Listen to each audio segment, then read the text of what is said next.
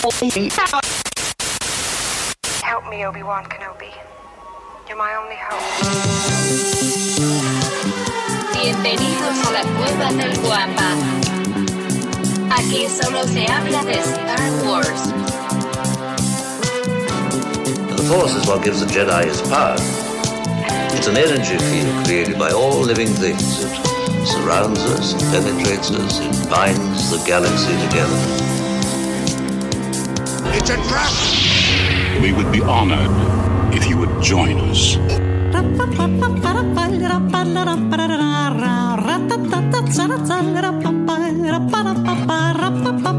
¿Qué tal, mis queridos guampas? Bienvenidos al episodio 176 del podcast Hablando de Star Wars, patrocinado por lacuevadelguampa.com, el santuario para todos los coleccionistas y fanáticos de Star Wars. Y como es de costumbre para esta grabación, me acompaña el buscador eterno de la luz, el criptógrafo del templo, mi querido amigo, por supuesto su amigo George. Buenos días, Davo. Buenos días a todo el guampa auditorio que se encuentra el día de hoy, que nos está viendo y que nos va a escuchar en la versión podcast en el transcurso de la semana, a la hora que ustedes quieran. Bienvenidos una vez más. Muchas gracias, George, por acompañarnos de nueva cuenta esta mañana y voy a aprovechar para meterlo rapidísimo porque creo que el tema de hoy está, está bueno. Este, porque bueno, Ahorita, ahorita van a escuchar. Y bueno, también está con nosotros el caballero Jedi de la palabra discreta, mi carnalazo desde Monterrey, Checo. ¿Cómo estás, Checo? Déjale, quitamos el mute. ¿Qué tal? Buenos días, Davo. Buenos días, George. Buenos días a todo el Guampa Auditorio. A los que nos ven en vivo, a los que nos escuchan el lunes, pues aquí de vuelta. Ya no andaba muerto, andaba de, de mucho trabajo y compromisos personales. Te pegó dura la racha del trabajo, ¿verdad? Estas semanas. Sí, la, los dos fines pasados eh, estábamos ahí con la confirmación de mi hijo. El pasado ya fue la confirmación y en la semana mucha chamba, pero pues, aquí andamos, salucita con el cafecito, pues, con mis carnales en la fuerza y pues acá andamos. Ahí está, mira, estaría bueno ese, ese como para un spin-off de, de, este podcast, Los Carnales de la Fuerza. Me, me, gusta, me gusta el título. Está bueno, ¿no? Este, oye, y sin querer, mira. ¿Ya? A ver, George. George. Ya, ya se le lenguó la traba. Se le congeló. Ahí está. Ahí está, Ahí está también, ¿eh? Mira. Sin querer, queriendo. Ahí está, vientos. Bueno, eh, el nombre de Pepe, el profe y el buen Lucifagor, el día de hoy les tenemos un buen programa por situaciones de trabajo eh, y personales. Bueno, entonces el día de hoy no nos acompañan, pero eh, fíjate, hasta parece que quedó, quedó ad hoc el tema que vamos a platicar el día de hoy, porque creo que aquí con un poquito de opiniones incendiarias, este tema en particular se puede salir fácilmente de, las manos, porque el día de hoy, como pueden leer en el título del, del video, queremos platicar eh, de, un segundito, queremos platicar del fandom tóxico, de todo ese hate. ¿Y por qué? Tan sencillo, porque hemos visto últimamente como de nueva cuenta con esta serie de Obi-Wan Kenobi se ha desatado una división entre los fans bastante eh, marcada. Pero bueno, de eso vamos a platicar más adelante. Ahorita, antes de empezar con este relajito, permítanme invitarlos a seguirnos a través de todas nuestras redes sociales. Como saben, nos encuentran como la Cueva del Guampa. Guampa se escribe con G de Guerra de las Galaxias y estamos en todas y cada una de ellas. También eh, los invitamos a los grupos que tenemos. Uno está en WhatsApp, el grupo de Legión Wampa. Si quieres ser parte de él, mándanos un mensaje directo a cualquiera de nuestras redes y con todo gusto te compartimos el link para unirte en ese grupo. Mi querido amigo George es el martillo ejecutor quien hace prevalecer las reglas muy, muy estrictas reglas, pero bueno, todo sea por una sana convivencia y, toda esa compartir, compartimiento, compartición de información que hay ahí en el, en el grupo. Vientos. Y también tenemos el otro grupo que se llama Nación Guampa. Este eh, es un grupo de Facebook.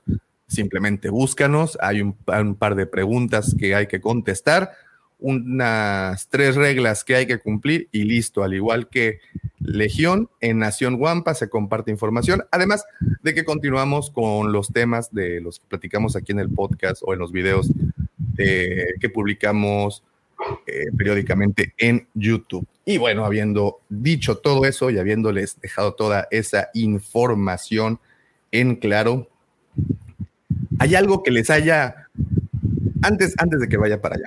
El día de hoy, como saben, no está el señor Lucifagor, así es que no vamos a tener las astroefemérides porque sí me llegó un reclamo muy amargo que la última vez que yo intenté dar las astroefemérides, pues simplemente las destrocé. Las lo único que hice fue este, dejar muy, muy por debajo el nivel de lo que el señor Lucifagor se había encargado de, levantar. Entonces, el día de hoy, por respeto al señor, no vamos a, tener astroefemérides. Les platico, el señor Lucifagor está en su viaje de aniversario, por decirlo de, alguna manera. Este, un segundo. Mm, ok. Y eh, el profe también, como preguntaba Max, ¿dónde está Max? O alguien, así, ah, Max dice, el profe desertó, no, no, no desertó, bueno, desertó del capítulo del día de, tiene un viaje para buscar otra vez esa paz mental. Eh, la siguiente semana, como siempre. Y el señor Pepe Mendoza, por temas de desvelo, no anda con nosotros el, día de hoy. Ustedes saben, es papá recientemente es papá también. Si es, ay, aprovechando también, felicidades a todos los papás. Eh, ya el señor Lucifago la semana pasada se encargó en el episodio de adelantarles el, saludo, pero bueno, eh, aquí en México el día de mañana, hoy es sábado 18 de junio, el día de mañana, 19 de junio, festejamos el Día del Padre y pues bueno, un abrazote a todos los papás eh, de aquí de, nuestra hermosa República Mexicana y demás partes que nos escuchan. Así es un gran, gran abrazo. Bueno, eh, entonces, vamos a ver.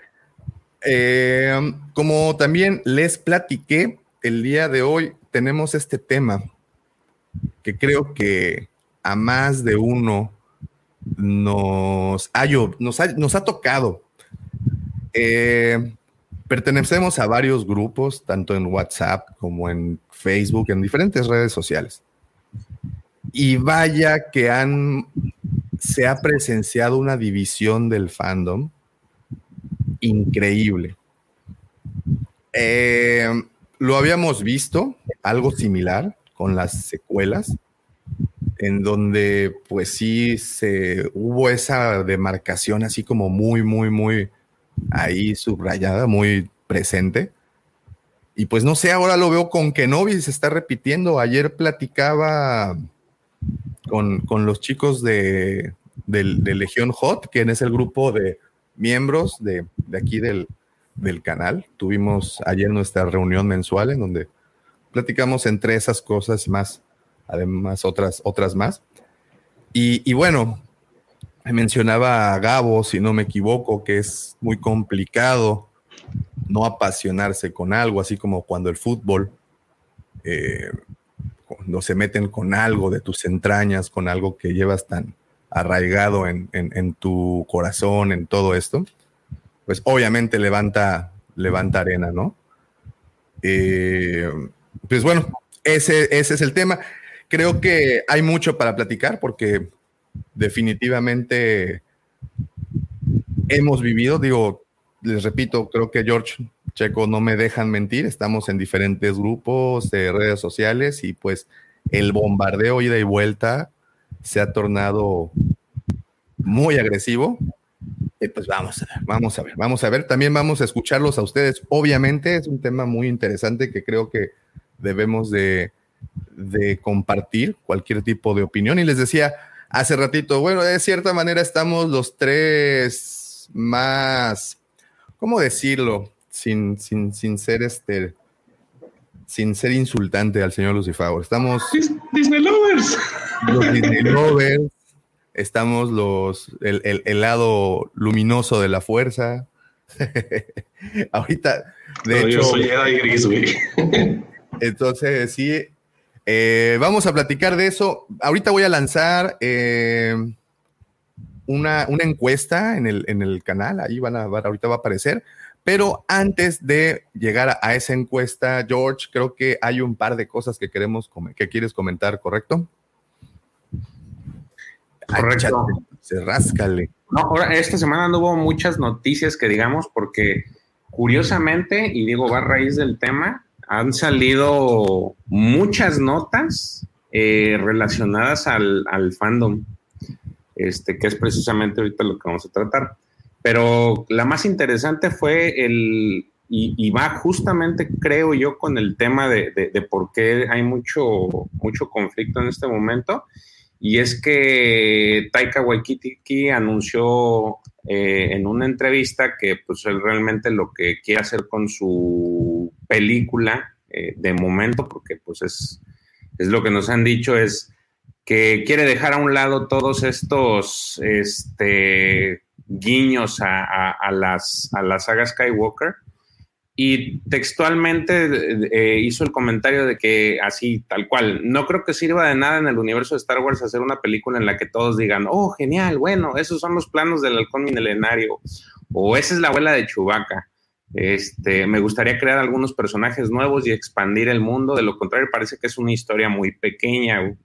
Eh, te digo, todo esto va a colación, creo yo, en parte de por qué últimamente hay demasiado, pues esta división que, este, que creo yo, y salvo lo que ahorita digan eh, o comentemos, no se había visto desde los últimos Jedi. Entonces, eh, es muy, muy interesante esta entrevista que le hicieron porque entre líneas, pues da a entender de que nos estamos basando en, o los productos de Disney tienen cierto valor nostálgico que están explotando para poder este, eh, hacer subsistir la, saga, ¿no? Entonces, a mí en lo personal eh, me ha gustado los trabajos que ha hecho Taika. No he visto muchos, pero los que he visto me han gustado y creo que lo hemos dicho varias veces, tanto aquí en los en, los en vivos como en, interno, que mientras dejen trabajar a este señor con su, en su forma de trabajo, creo que eh, va a ser un aire fresco a lo que es la saga, ¿no? Entonces, pues ahí está. Eh, eso es lo que, lo que comentó. No sé ustedes si, si les agrade o no les agrade que Taika se vaya a meter y que lo dejen trabajar a mí desde que se, bueno, desde un inicio, ¿no? Si nos remontamos hace como dos años y fracción, tres años, cuando nos enteramos que estaría participando con, eh, en el proyecto del mando, eh, sí estábamos como muy a la expectativa qué era lo que iba a traer, qué, qué de su juego y de sus habilidades iba a traer a la franquicia. El capítulo que le tocó dirigir del, Mandalorian fue uno de los más épicos, si no me equivoco, fue cuando IG 11, ¿no? Fue el, de la niñera, ¿no? No, el de la redención de, de IG 11, ¿no? El, sí. el, capítulo que, este, pues bueno, nos terminamos creo que de enamorar de ese droide. Eh, fue un muy buen capítulo. Yo también soy muy fan del trabajo de, de, de Waititi. De hecho, las últimas dos películas, a ver, fue la de Jojo Rabbit y una anterior fue... La de Thor, ¿no? Pero es lo que no sé si hubo una antes que Thor, pero bueno, Thor también, Ragnarok, eh, me, gusta mucho. Y aquí fíjate que de esa declaración, George, me pongo a pensar algo que me da un poco, que me hizo temblar un poco las rodillas, porque fíjate, dice que están apostándole a que la nostalgia hace que la saga subsista, ¿correcto? eso, eso, fue parte de lo que, lo que platicó ahí. Y, y, aunando ese tema a que cada vez que nos entregan algún personaje nuevo, alguna situación nueva, los fans somos muy necios, ¿no? Y, como que no siempre la aprobamos a la primera. Ve el trabajo que le ha costado a High Republic colocarse entre, e, entre los fans de, pues, de siempre. Tú lo has visto. Es un producto nuevo, nuevo entre comillas, porque al final sabemos hacia dónde desemboca esa historia.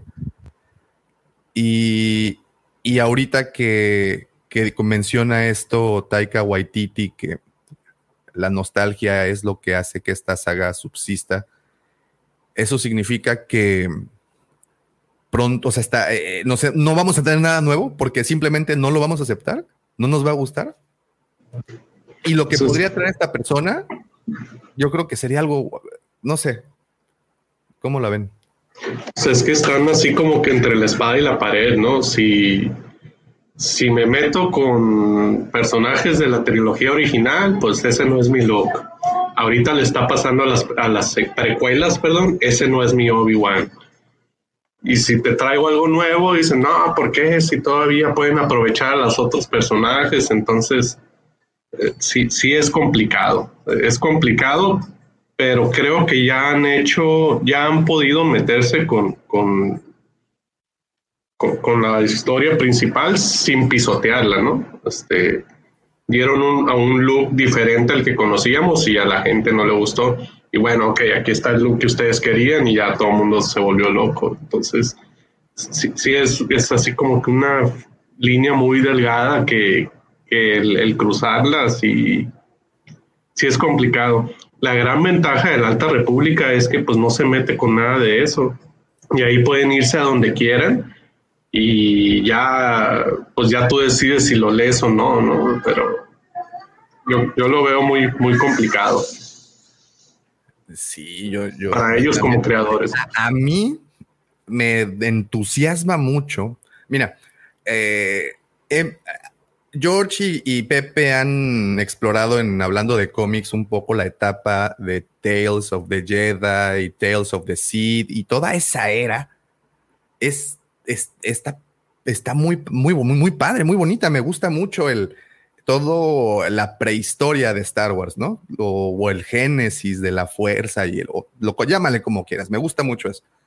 Cuando Taika Waititi o cuando muestran el proyecto que tendría en Star Wars, muestran el logotipo, que es esta especie de Star Wars, letras de Star Wars como hechas en piedra, me recordó por algún motivo al cavernícola. ¿Se acuerdan de la película esta de, Ringo, no? De Ringo está, exacto. O, incluso hasta las letras de Ben Hur, ¿no? Así como muy grandotas, piedras, y pero pues de color rosa, con eh, esas tonalidades. Entonces, viniendo de alguien que se aventó Ragnarok, que visualmente es un dulce esa película, pues sí, sí me gustaría ver algo, ¿no? Y obvio, como tú mencionas, Checo, si le dan la libertad. No sé, tú, George, ¿crees que le den la libertad?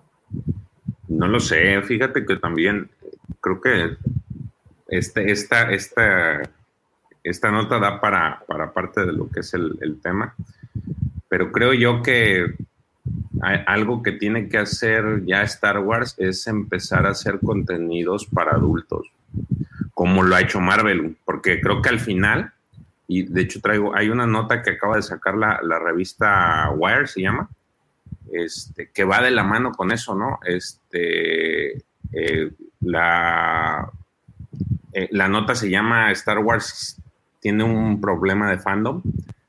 Este, y creo yo que, que, sí, para, como para ya empezar a expandirse, porque Star Wars es un universo demasiado grande, o así te lo han hecho, te lo han concebido, ¿no?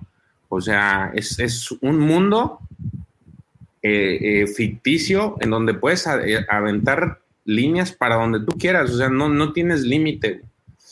Entonces, creo que el, hecho de que este Taika diga eso significa que, él tiene la intención de, este, de expandirlo y no quedarse atascado en, donde, en donde estamos porque esto lo hemos venido practicando durante los últimos en vivos. Eh, y yo, yo se los dije, el, el, tema con Filoni es de que está en una zona de confort en la que está vendiendo precuelas. Y no, no hay esa, ese intento por expandirse. Y cuando lo hizo, pues no, salió como que bien raspado. Y yo creo que dijo, mejor ahí nos quedamos, aquí vendo y de aquí soy cuando sí se pueden hacer cosas buenas, ¿no? Lo que trajo Fabro pues, pues cambió todo, ¿no? O sea, creo yo que es el que el producto junto con Visions más unánime en el que el fan está a gusto. Y eso demuestra lo que, lo, lo que dice Taika, ¿no? O sea, expandir. De nada sirve que te traiga la abuelita de Chewie o que te traiga los planos del halcón milenario porque pues no vas a hacer una historia de eso o sea, no, más, bien se puede hacer, pero yo creo que no te aportaría nada y caerías donde mismo, ¿no? Te estás limitando a un área de, este universo, este, que dice, él también dice, la nota dice, paradójicamente Star Wars se siente como una franquicia constreñida y limitada, cuando la sensación debería ser lo opuesto, que hay muchas historias que contar. Y entonces ahí es donde entra Taika y los comentarios que hace. Pues sí, a mí me gustaría mucho, te repito, una que lo dejen, ahora, eh, antes, que lo dejen ser, pero la pregunta sería, ¿quién escribe? ¿Él mismo? O sea, este ah. proyecto no, se sabe, simplemente se sabe que está involucrado y tampoco estamos seguros siquiera a qué nivel está involucrado. O sea, no sabemos si es director, director, escritor estaría interesante que empiecen a soltar más información. Pero bueno, yo sí, a mí sí me gusta, me llama mucho la atención tenerlo. Yo también espero, espero y sí lo dejen chambear, porque los productos que me ha gustado tienen esa, esa especie de sátira que, que, mezcla con, con, el, con la, con ahora sí, con una trama y, le da esos toques especiales que, que solamente el dan. Este, entonces, sí, sí, sí, espero que, lo dejen. Pero bueno, eh, también se anunció en esta semana un libro infantil este, que se llama The Secrets of the Bounty Hunters. Este, este libro infantil pues va a tratar ahora sí que la historia o va a narrar historia sobre los personajes principales que, de los, lo que son los cazarrecompensas y va a estar en el, el, libro supuestamente va a estar narrado o va a estar como que escrito a través de, de los ojos de Hondo Naka. Digo, para quien conoce a Hondo, pues es esta especie de, de ¿qué, qué, qué será? Este traficante, pirata, más que nada, pirata. Jack Sparrow el Sparrow de, de, Star Wars, exacto. El Sparrow de Star Wars. Este, él va a estar narrando el, libro. Es un libro aparentemente interactivo. Este es, de, eh, te va a contar historias, como ven en la, este, eh, bueno, en la, portada del libro, pues son, son todos los cazarrecompensas que conocemos. Entonces, eh, lo interesante es eso de que vas, eh, es un libro para niños que va a adentrar ahora sí que a los, a los pequeños al, mundo de los cazarrecompensas más icónicos de la galaxia. Y este, y es hasta cierto punto interactivo porque te va a traer ahí como que imágenes con las que vas a poder jugar, eh, como estos que los abres y se, y se abren las, se abren, abres una página y se, se abre un eh, como que en 2D un, este, un cazarrecompensas.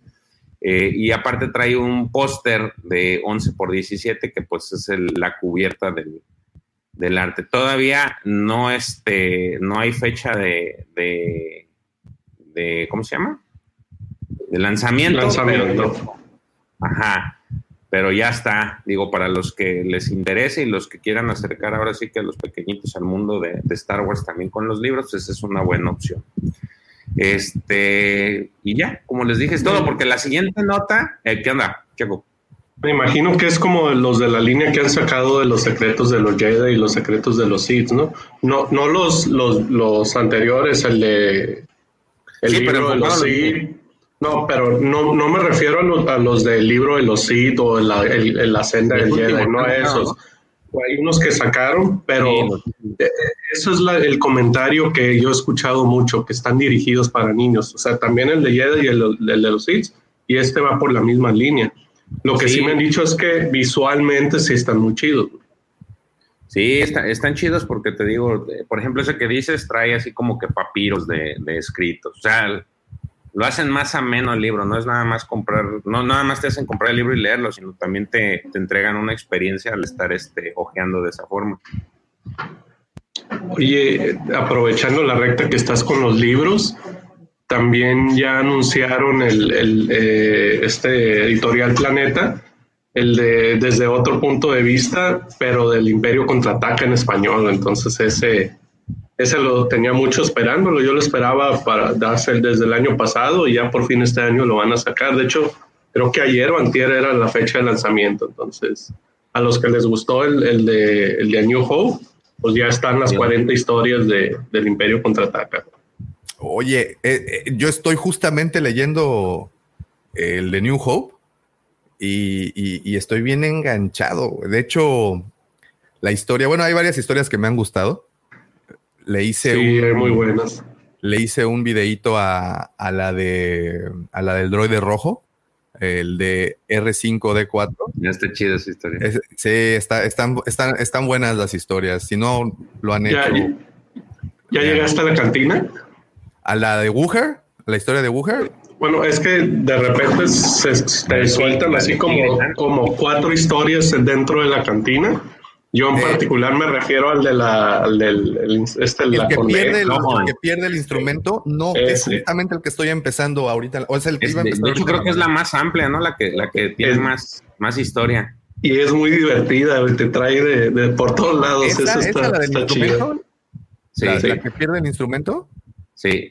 Y es que sabes que porque te dan un repaso por casi todos los, los, este, los personajes de la cantina. Güey. Está bien chida esa, esa, son creo que de las no. De fíjate las que, por ejemplo, eh, hace ya unos meses subimos un video que es justamente el nombre de todos los personajes de la cantina y si tienen figura, pues se mostraba, ¿no? La, la, la figura, que hace unos meses, creo que ya va para el año, de hecho. Eh, y mucho de donde tomé esa información fue del libro, pero pues obviamente de los de la sinopsis del libro, ¿no? De, de, ah, el personaje aquí, ta, ta, ta, pero hasta este momento me estoy dando el tiempo de leerlas las, las historias y me muy bueno. Si no, han, no lo han sí. hecho, léanlo. Muy Yo recomendable. Lo, hace ya bastantes capítulos que recomendábamos sobre libros y yo, y yo justo les platicaba que mi, en el caso de que a lo mejor no les dé tanto tiempo de leer alguna historia tan amplia, ese tipo de compilaciones eh, están buenas porque no, no, no, sea, puedes leer historia por historia en una sentada, ¿no? Entonces no, no le tienes que invertir a lo mejor tanto tiempo. Este, y, a, y, al final de cuentas te llevan por toda la, la trama de la película, ¿no? Entonces. Sí, eh, y, y, esa es la otra que me gustó mucho, fíjate, que no es simplemente una antología, que o sea, que tiene una, una secuencia, ¿no? Entonces vas poco a poco, empiezas desde la captura, ¿no? De la Tantif 4 continuando con la cápsula. O sea, la cápsula de escape tiene una historia y el pobre Godín que estaba encargado de la Eso te iba a decir, es, Eso es, está muy. ¿Cómo se llama el Jedi y qué? No, es no, que, la burocracia imperial, la algo burocracia así. imperial, sí, porque así. Eh, le dicen, güey, ¿por qué no disparaste? Es que si disparo tengo que llenar un chorro de papeles y pues qué flojera. Sí, no, está bien. Dando contexto, si recuerdan la escena donde escapa la cápsula de, de, de Arthur Citripio y detectan y dicen, no, no le dispares, no tiene formas de vida. Pues ya cuando después se enteran que ahí iban estos, los droides, pues el vato está todo asustado porque dejó ir la, la cápsula y es la historia de cómo cómo lidia con esa situación. Le pide, y, le pide, una amiga, ¿no? Le pide a una chica que trabaja justamente en la parte burocrática de, sí, de que dice, es que lo que ustedes no saben es que el imperio, no, lo más poderoso del imperio no son sus armas, son sus burócratas, porque son, es mucho trabajo de escritorio el que deben de tener estos. ¿Sabes esa historia cuál se me figura? No sé si llegaron a ver alguna vez las, las caricaturas de Asterix y Obelix. ¿no? Uy, sí, sí, hay una, donde, pero sí. una de las pruebas que les ponen que es ir allá a firmar un papeleo o algo así. Entonces, lo mandan a un edificio burócrata y los traen paseando, paseando, paseando. La gente se vuelve loca porque no, no, no puede conseguir firmas y al final ellos hacen que se vuelvan locos los burócratas, pero se me figura mucho ese, ese, ese episodio. A, mí me dio mucha risa esa, esa, declaración de la personaje, que es la personaje principal de este cuento. Es eso, ¿no? Que, que, uno piensa que el imperio es poderoso por sus armas, pero que lo más poderoso del imperio realmente son las personas que trabajan en los escritorios. A esos que aquí tenemos, de hecho, en el, la imagen de fondo tenemos el puente del, de un destructor imperial y, esas personas que están abajo recibiendo todos los datos de esos godines son los, pues muchas veces los más importantes y no, y no nos damos cuenta de ello. Y cómo, cómo llevan esa historia o ese mensaje a través del güey que no quiso dispararle a, a la cápsula, ¿no? Y ya digo, no sé si, si quieran comentar algo más de ese libro. Este, ya les confirmo, ya está a la venta el libro, el, de, el del Imperio contraataca. Y de ese me gustaría ver, no sé si exista la historia, de el güey del el, el, que va corriendo con la, la nevera en, en el imperio. Yo, no sé si hay historia, pero apostaría mucho a que esa, esa historia se la dieron incluso hasta un, un escritor acá de más renombre. La de este güey se llama. Will, Will, Will, ¿qué? Will. Ah, Will, no, Will de eso del cabello. Se me olvidó el nombre, pero el Ice Cream Guy, ¿no? El que le dicen el nombre de. ¿No viste que en la Celebration hubo varios vatos vestidos de eso? Sí, es, es, como parte de. Es una tradición, exacto. Willrow Woodhood. Willrow. Willrow, ahorita les digo cómo se llama. Pero es una tradición. O sea, se disfrazan de. Se ponen sus, sus overoles, este. Eh, ¿Cómo se.? Willrow Hood se llama. Willrow Hood, sí. Willrow Hood. Eh, yo, híjole, Checo, ¿no sabes qué? Yo apostaría a que este, o sea, tiene que salir, es, imposible que no lo, no le hagan una historia, sobre todo después del, pues, del culto que se ha vuelto, ¿no? Porque es eso, es, como un culto, es lo que dice George. Estoy tratando de buscar algunas imágenes para que, eh, la gente dimensionen las personas que nos están escuchando de qué va esto, pero no encuentro una sola buena. A ver, vamos a ver si esta funciona. Pero sí es todo, todo un culto y es que aparece microsegundos, ¿no? No, no, no se alcanza a ver del todo bien. Pero bueno, más o menos para No, pero, pero busquen videos en YouTube de, de Will, Wildroot, como se llame. De Wildroot en, en la Celebration. Y es todo un ritual. O sea, ves, no sé, como 30 personas disfrazadas y, y todos corriendo por todos lados. O sea, los que han tenido oportunidad de ir, por ejemplo, a, a, las moles aquí en, en, México, en la Ciudad de México, eh, se hace una, una carrera o una pasarela de hombres araña. Entonces hay muchos hombres araña se disfrazan y pues, a veces desfilan, hasta 50, ¿no? Obvio, aquí pues no son 50, son 100, 150, 200 personas que se disfrazan de esa forma y hacen esta igual carrera a través de la Celebration, de la Comic Con. Digo, cada vez que tienen oportunidad lo hacen. Y yo estoy segurísimo que sí vamos a tener una historia de Will Hood y qué diablos estaba transportando, porque bueno, ya ahora sabemos que ese contenedor es un contenedor de cosas valiosas, ¿no? Que es supuestamente. Deberíamos de hacer apuestas a ver qué es lo que trae. Ah, tiene una historia, ¿eh? Sí, hay una sí, historia. Me imagino que sí. lo, encuentras en Wikipedia sin ningún problema. No sé si salga en algún cómic, no sé si ya ha sido eh, platicado esto en algún momento en algún libro, pero ya sabes, hay todo historia pues muy, muy tranquila la semana con las noticias, ¿no, George? Sí, eh, déjame, nada más le contesto algo a Cristian, ¿no? Es que está preguntando ahí que, el tema de la Alta República. Eh, los, la, digo, son libros y son cómics. En México actualmente nada más están publicados los tres, eh, los tres primeros libros del primer bloque y el, y el libro de jóvenes adultos que se llama Entre las sombras de él del segundo bloque, porque la, está dividido en fases, la, o bueno, como lo están manejando, son tres fases. Entonces, la primera fase trae, trae nueve libros. Este, entonces, aquí en México nada más se o ya puedes adquirirlos de alguna forma, los tres primeros libros del primer bloque, el, el, libro de Entre las Sombras, que es el libro eh, de jóvenes de la segunda, del segundo bloque, y de cómics, Eh, en Panini es el único lugar donde puedes conseguir. Está el manga de The Edge Balance, al filo del balance. Está este el libro de el, cómic de Monster of the Temple Peak, que es, es un mini arco. Y está, acaban de sacar los primeros cinco cómics de High Republic Adventures en formato TPB, de estos que se junta pues todo, una, todo un arco. Y de High Republic, la línea digamos que principal, eh, van creo que por ahí del 5 o 6. Entonces es la única forma de que los puedes adquirir, al menos aquí en México. En España, pues ya van un poquito más adelantados y si quisieras comprar ahí libros, pues yo te recomendaría la página de Busca Libre o Busca Libros se llama. Este, yo he comprado libros ahí. Obviamente el precio, pues sí es relativamente. Algunos tienen buenos precios, otros, pues como los traen, los mandan desde España, pues están este algo, algo, tienen una diferencia de precio, pero, pero son los donde pudieras conseguir parte de los libros del segundo, del segundo bloque. Oye, y hablando de España y libros, ya para, para darle conclusión a esto también, fíjate que en la semana recibí la visita de mi buen amigo Jorge Ginés desde España. Eh, vino a Cancún a tomarse unas vacaciones pero yo no estoy seguro. Vino a la cueva y luego aprovechó que estaba en la cueva para pasar a visitar Cancún o algo así entendí. El chiste es que eh, nos fue a visitar y me, llevó un libro de obsequio eh, que se llama Soñando con galaxias muy, muy lejanas.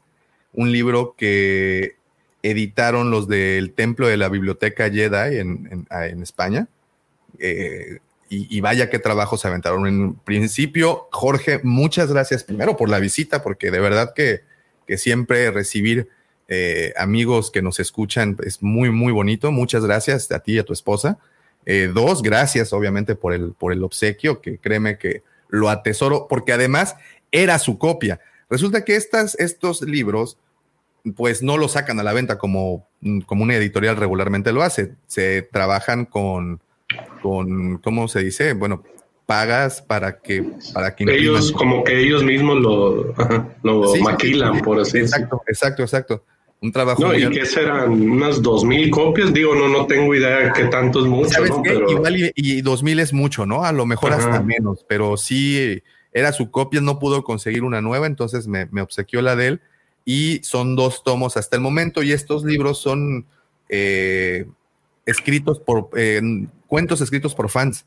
Entonces, eh, estoy muy, muy, muy emocionado por empezarlo a leer. Estoy anticipándome de ahí con muchas buenas lecturas. Muchas gracias, Jorge, por, por tanto. ¿Es el segundo? Es, eh, creo que el que me dejó es el segundo. hay un primer tomo, pero pues no, el que, el que me dejó es el, el, segundo y vaya, estoy, te repito, así como que ya, ya quiero empezar. Sobre todo que ahorita agarré como lectura de cabecera la de eh, desde cierto punto de vista.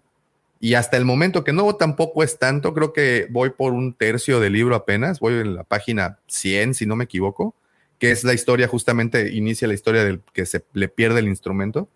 Eh, voy muy, muy contento. Han sido historias que te ponen de buenas y que no tienes como que pensarle tanto, excepto la de, creo que la del Yagua. Ah, ok que se me hizo así como que muy enredada, o a lo mejor no la leí en el momento que debía haberla leído. No lo sé. Pero. ajá, dale, dale. Ah, eh, no, pero esa sí no, no, no me, no me alcanzó como a cuadrar del todo. A mí la que se me hizo más cansada, vas a llegar más adelante, hay una historia del mouse droid. Ok. okay Entonces, digamos que su lenguaje no es el, el más óptimo. Entonces, esa es la que se me hizo más cansada o la que más me dio flojera, pero en general el libro está muy bueno. Y a mí no me gusta esa. ¿Cuál? La, del mouse, Sí, está medio así como que, ah, ¿cuándo va a acabar esto? sí, sí, digo, hay, hay, hay, un par así, bueno, que me ha tocado hasta el momento, pero eh, he disfrutado otras muchas y, y, joyitas, ¿no? Como la del robot, como esta, la del droide rojo, creo que se llama. Eh, la del Tosken también, del se llama oh, Rituales, también muy, Exacto. La de Claudia Gray, la de Maestro y Aprendiz. Híjole, creo que ah, eh, de hecho por eso empecé a leer el libro, porque quería escuchar esa, esa historia en donde hablan un poco de si logró o no ponerse en contacto con, con Qui-Gon Jinn, que esa es como la duda más latente que hay hasta este momento, ¿no? Se pudo, pudo ¿no? poner en contacto que si Qui-Gon Jinn se hizo presente de manera corpórea o en fantasmita, y por eso quería, obvio, no les vamos a decir aquí el resultado de esa novela, porque pues sería como que tirar la olla, ¿no? De los frijoles así sin necesidad. Entonces, sí, hashtag leer es chido, recuerden como dice Arco Kyber, que por cierto, estrenaste video, ¿verdad? Ayer. Maestro y aprendiz. No, lo voy a poner porque luego el autor me cobra derechos, entonces. Pero oye, se, llama Maestro y aprendiz. Arco Kyber. Deberías ponerte ¿Eh? así, George, y, entre paréntesis, Arco Kyber, güey. Para que, para que. Ándale, ándale, mejor. Hasta para que vayan a, al canal del buen George, dedicado exclusivamente, por el momento, a la Alta República. Y, qué, qué, chamba tan buena te estás aventando, George. Ah, muchas gracias. La verdad es que eh, fíjate que es un reto hacerlo porque pues no hay contenido, no hay contenido visual. sí, no, no, no, no, no, no, tiene su mérito, no, güey, tiene su mérito el estarle investigando y sacándole agua a las piedras, ¿no? Las sí, es un pedo, pero la verdad es que estoy divertido. Este, fuera de que es algo que me gusta, está muy divertido, me, entretiene mucho. Sobre todo eso, se ve que disfrutas haciéndolo. Sí, está, está, está chido. Y ahí por ahí les meto unos gags para que, para que este, la banda se ría también, porque pues. Sí, sí, sí, sí. sería de la vida sin el mamecillo. No, pues, ¿qué te puedo decir, George? ¿Qué te puedo decir? Pues bueno, ahí están las recomendaciones también, si quieren echarse una lectura. Creo que les tratamos de vender el, desde cierto punto de vista de los 40 años del, del A New Hope, bueno, de una nueva esperanza, y que ya tenemos la excelente noticia que tenemos ya, es ya traducido, ¿verdad? El de 40 años del Imperio contraataca desde cierto punto de vista, y creo que ahí vamos a ver muchas historias muy buenas. Muy, eh, Quizás una del Guapa. Este, exacto, del, ¿cuántas historias surgieron en Hot? Los caminantes, Déjate, eh, ¿cómo pegó, cómo pegó a Luga en el techo? Ahí lo vamos a ver. Ah, mira, a lo mejor ahí se resuelve. Vamos a conocer el vaho caliente del Wampa con el que le derrite el hielo entre sus piernas. Ah, no, no, ahora sí va. Ese es otro libro. Me puse muy romántico. Pues bueno, recomendaciones, noticias, ya están al tanto. Si es que listos échense un traguito de leche o algo que les cubra tantito la flora intestinal, porque de lo que vamos a hablar ahorita, pues sí vamos a, como dice eh, George, les va a causar escosor en el aquellín a los que no les quede, pues, o a los más bien dicho, a los que les quede el saco, porque eh, hemos visto estas últimas semanas una división en el fandom como hace mucho, bueno, no hace mucho, como hace algunos cuantos no veíamos. Desde siempre, güey, desde siempre. desde hace unos meses no veíamos. Pero aquí es en donde yo quiero apelar a su, a su criterio, sobre todo eso, a su criterio. Y quiero empezar esta plática diciendo lo siguiente efectivamente, decir nuestra opinión no tiene nada de malo. Que te guste o no te guste, está muy bien. Es obviamente tu percepción, así estás asimilando las cosas y expresar tu opinión no tiene absolutamente nada de malo. Siempre y cuando esta opinión no agreda, no lesione o no ofenda, pues bueno, Ahí va. El agredir en un fandom es una de las cosas más pendejas que pueden hacer. Porque pues no les pagan, ¿no? Y lo único que hacen pues es enemistarse con personas que los bloqueen, que los, que los expulsen y toda esa seguidilla de cosas que ocurren. Una vez más, dar tu opinión no está mal. Agredir cuando lo haces es ahí en donde está el grave error. Habiendo dicho todo esto y habiendo sentado las reglas en esta cancha de juego, vamos a empezar. George, tú lo has platicado en, un, en varias ocasiones que a ti te gustaba Star Wars, pero no estabas tan involucrado con la saga, ni con todo el folclore, ni toda la lectura y todo lo que actualmente consumes. Y no me vas a negar que cuando tú ingresaste, que cuando tú empezaste a convivir en los diferentes grupos, en los diferentes medios que, que actualmente tenemos, como nuevo fan, ¿Fuiste bienvenido o te dieron un sacudidón antes de darte la bienvenida?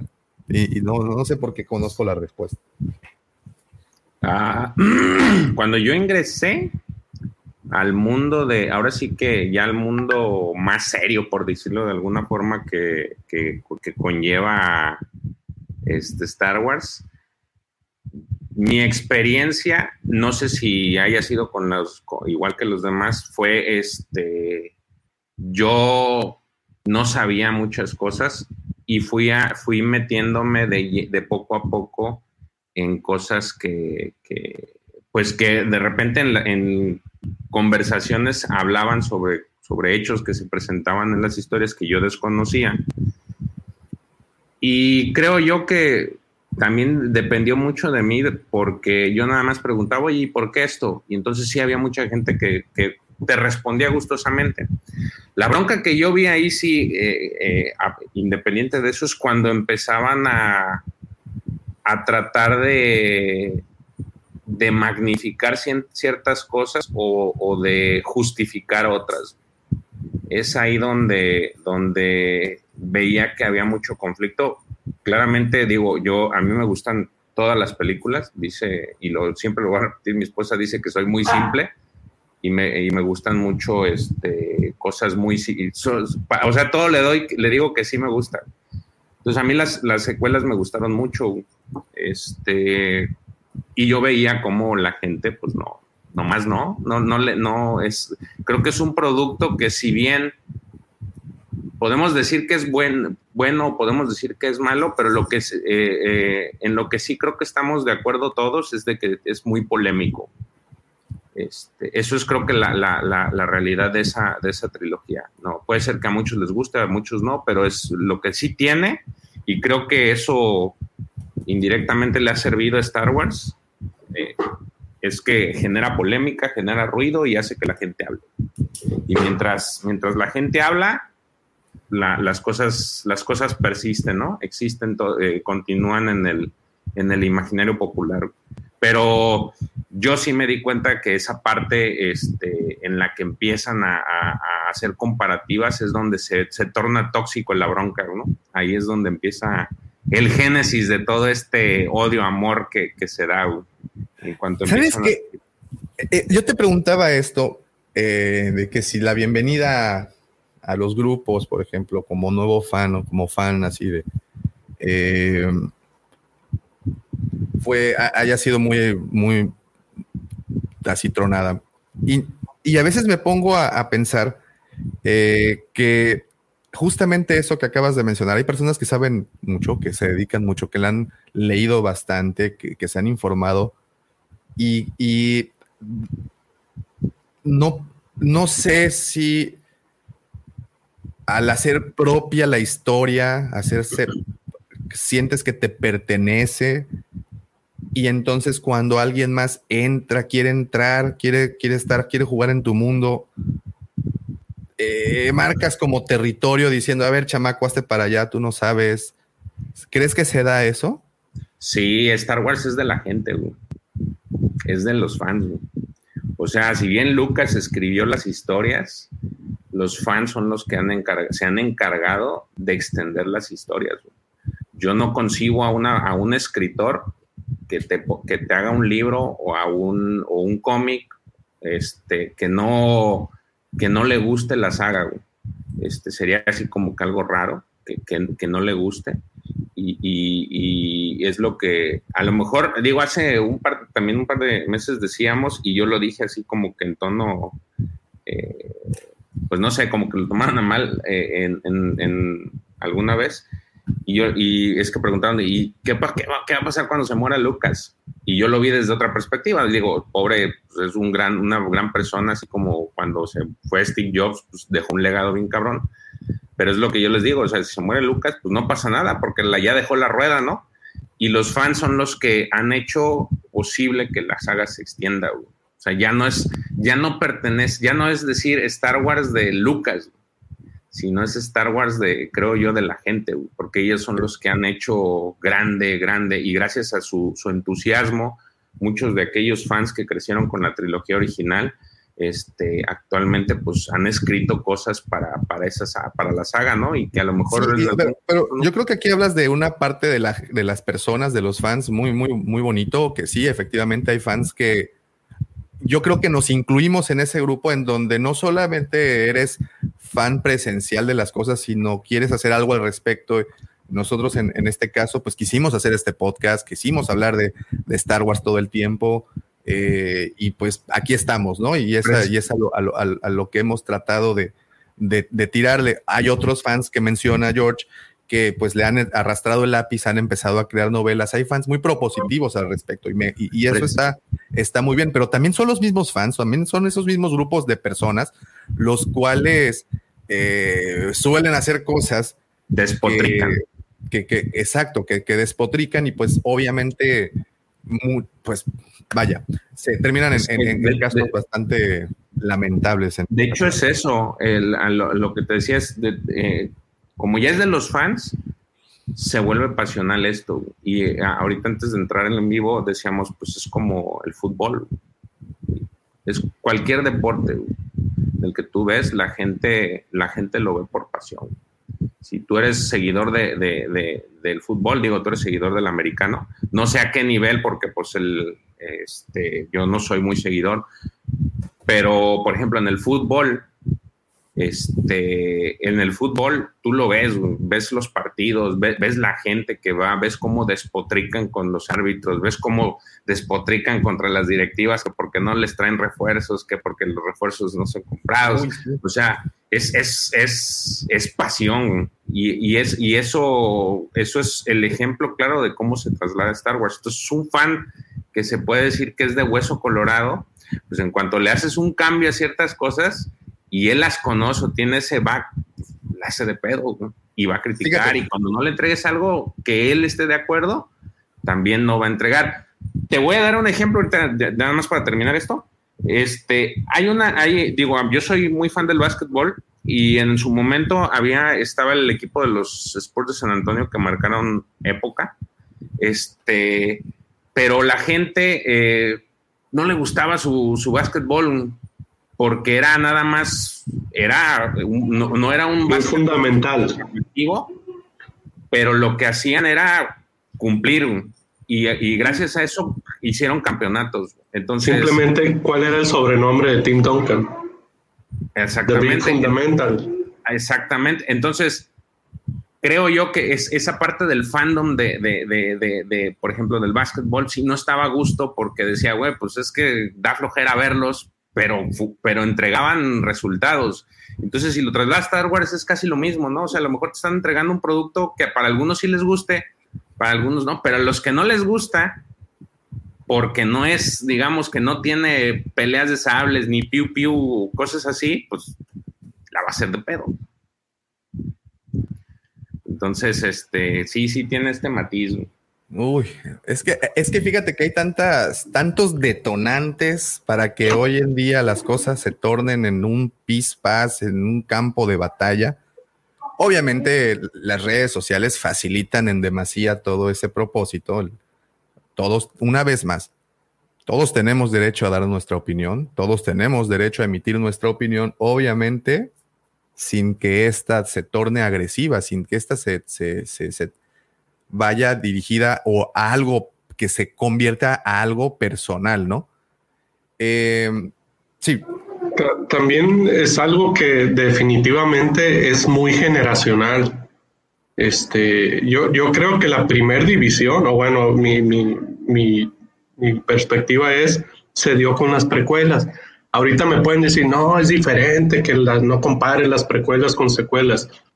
Los fanáticos de las secuelas, o sea, es, gente de 10 años, de 8 años, de 12 años, que ahorita a lo mejor no pesa tanto su opinión, pero ya te quiero ver en 15 años, cuando salga una nueva trilogía va a haber una nueva generación de fanáticos, va, va a repetirse la misma historia. Este, y, y, es algo totalmente generacional.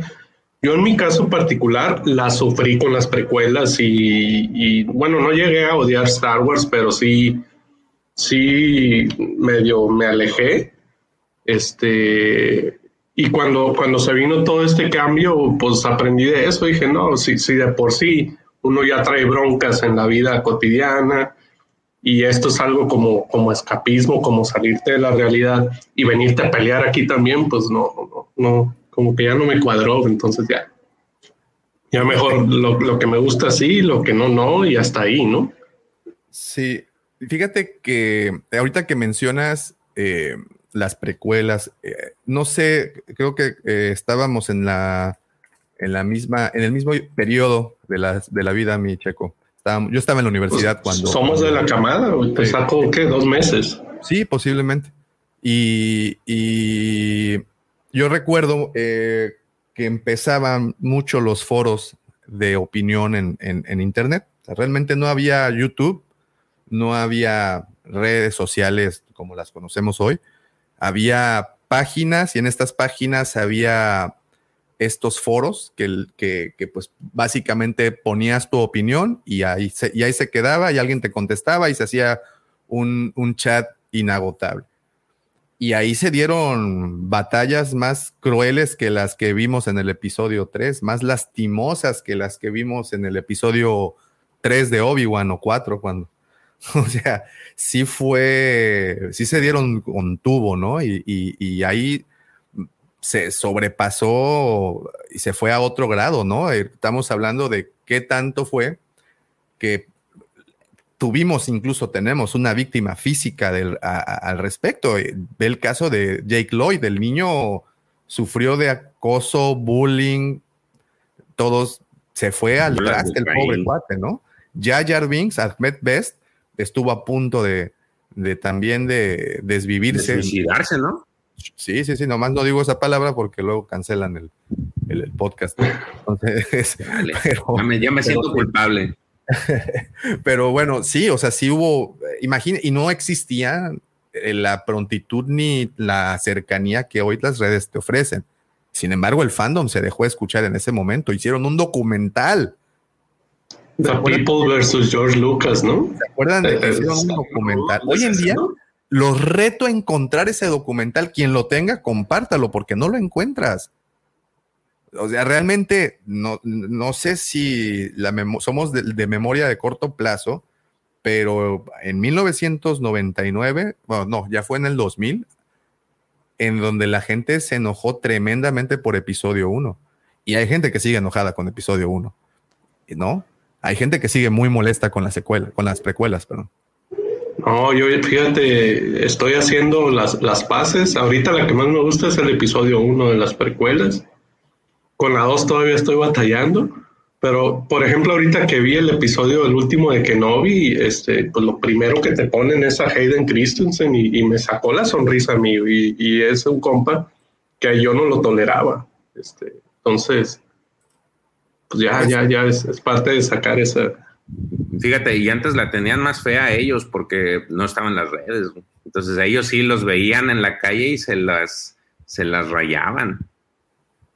Aparte, pues recibir cartas así físicas y, porque en puño y letra, ¿no? Decir, oye, güey, pues me cagas y te odio y quiero que mueras. Está cabrón, ¿no? Este, entonces, a comparación de ahorita, digo, porque las redes sociales han, hecho esta, han permitido, digo, dentro de lo, todo lo bueno que podemos sacar a, favor de, del uso del Internet y las redes sociales, también la, ha sacado la parte fea de las personas, ¿no? Que es, este, desde detrás de una pantalla poder despotricar porque sabes que nadie te va a decir nada y que solamente va a quedar ahí. O sea, eres, eres el, el hombre sin rostro al que vas a poder decir todo lo que tú quieras sin, sin que te vayan a decir algo o que te vayan a querer este, linchar físicamente por lo que estás diciendo. Fíjate que, como, como saben y como se los he platicado en muchas ocasiones, mira, es que quise poner fan tóxicos y haters, pero parece que somos nosotros, pero no, creo que mejor lo quito. Mejor no.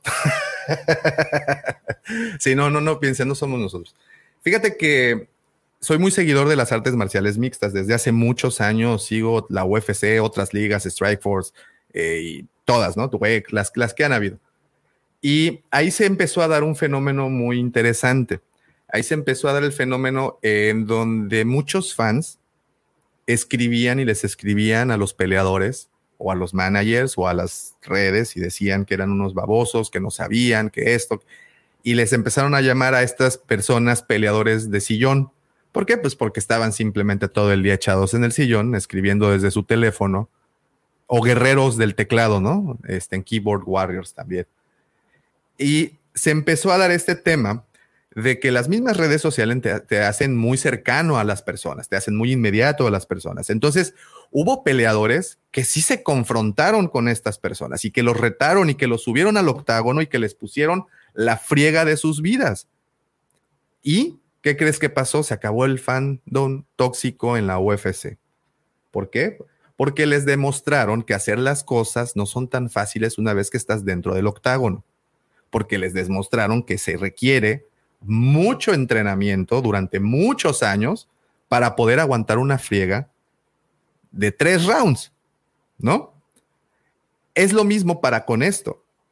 Si te pones a pensar, pues sí, son muchos años de preparación, es mucho dinero invertido, es mucho, pero una vez que estás, estás dentro del octágono, del cuadrilátero o del set de grabación, solo quien ha entrenado, quien ha invertido, es quien sabe qué puede hacer nosotros ignoramos por completo. Bueno, yo en lo personal nunca he estado en un set a ese nivel, al menos, y no sé cómo funcionan al 100% de las cosas.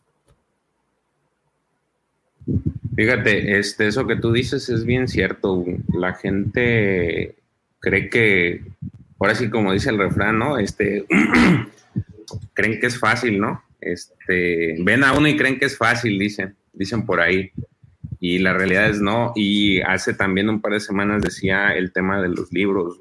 Eh, justamente hicieron, hice, ahora sí que Yamil de, de su podcast, El Lavadero, estuvimos platicando sobre eso. Y yo le decía que hay mucha gente que, que, así como tú dices, desde su sillón, desde el teclado se dedica a opinar y tiene la percepción de que, o se da, da la impresión como que ellos pudieran hacerlo mejor entonces, este, el, tema ahí es que no es fácil, como tú dices, hacer las cosas. Y yo ponía de ejemplo la, gente que le gusta mucho los libros, que, de veras sigue de pe a pa los libros, que, que, se sabe escritores, se sabe fechas de, en que se escribió el, este, el libro, revisión, o sea, ya tiene un nivel como que más más profundo del conocimiento de los libros y cuando les pasas un libro a, película es donde despotrican porque pues no, es que no respetó esto, pero lo que no entienden es de que al hacer una adaptación de un libro a una película tienen que cambiar muchas cosas en, porque es otro formato y tienes que hacer posible que la gente se enganche con lo que estás presentando visualmente,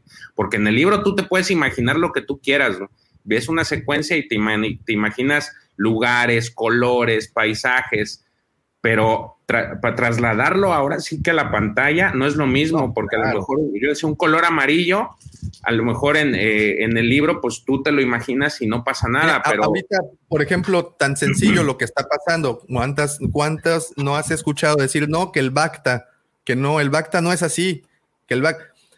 Sí, pero es que si lo hacemos como lo ponen en los cómics o como si lo han puesto, realmente cuando ponen una cámara, ponen la iluminación, creo que no lograrían el efecto que, estamos busca que están buscando, ese impacto visual que del, que habla George, o incluso de la cadencia con la que se cuenta la historia, ¿no? El flujo de la historia tiene que seguir, se tiene que mantener enganchado. Y muchas veces en los libros es cierto, tú te enganchas, como bien dices, porque pues tú creas tus propias, este... Tu mundo. Pues tus mundos, exacto.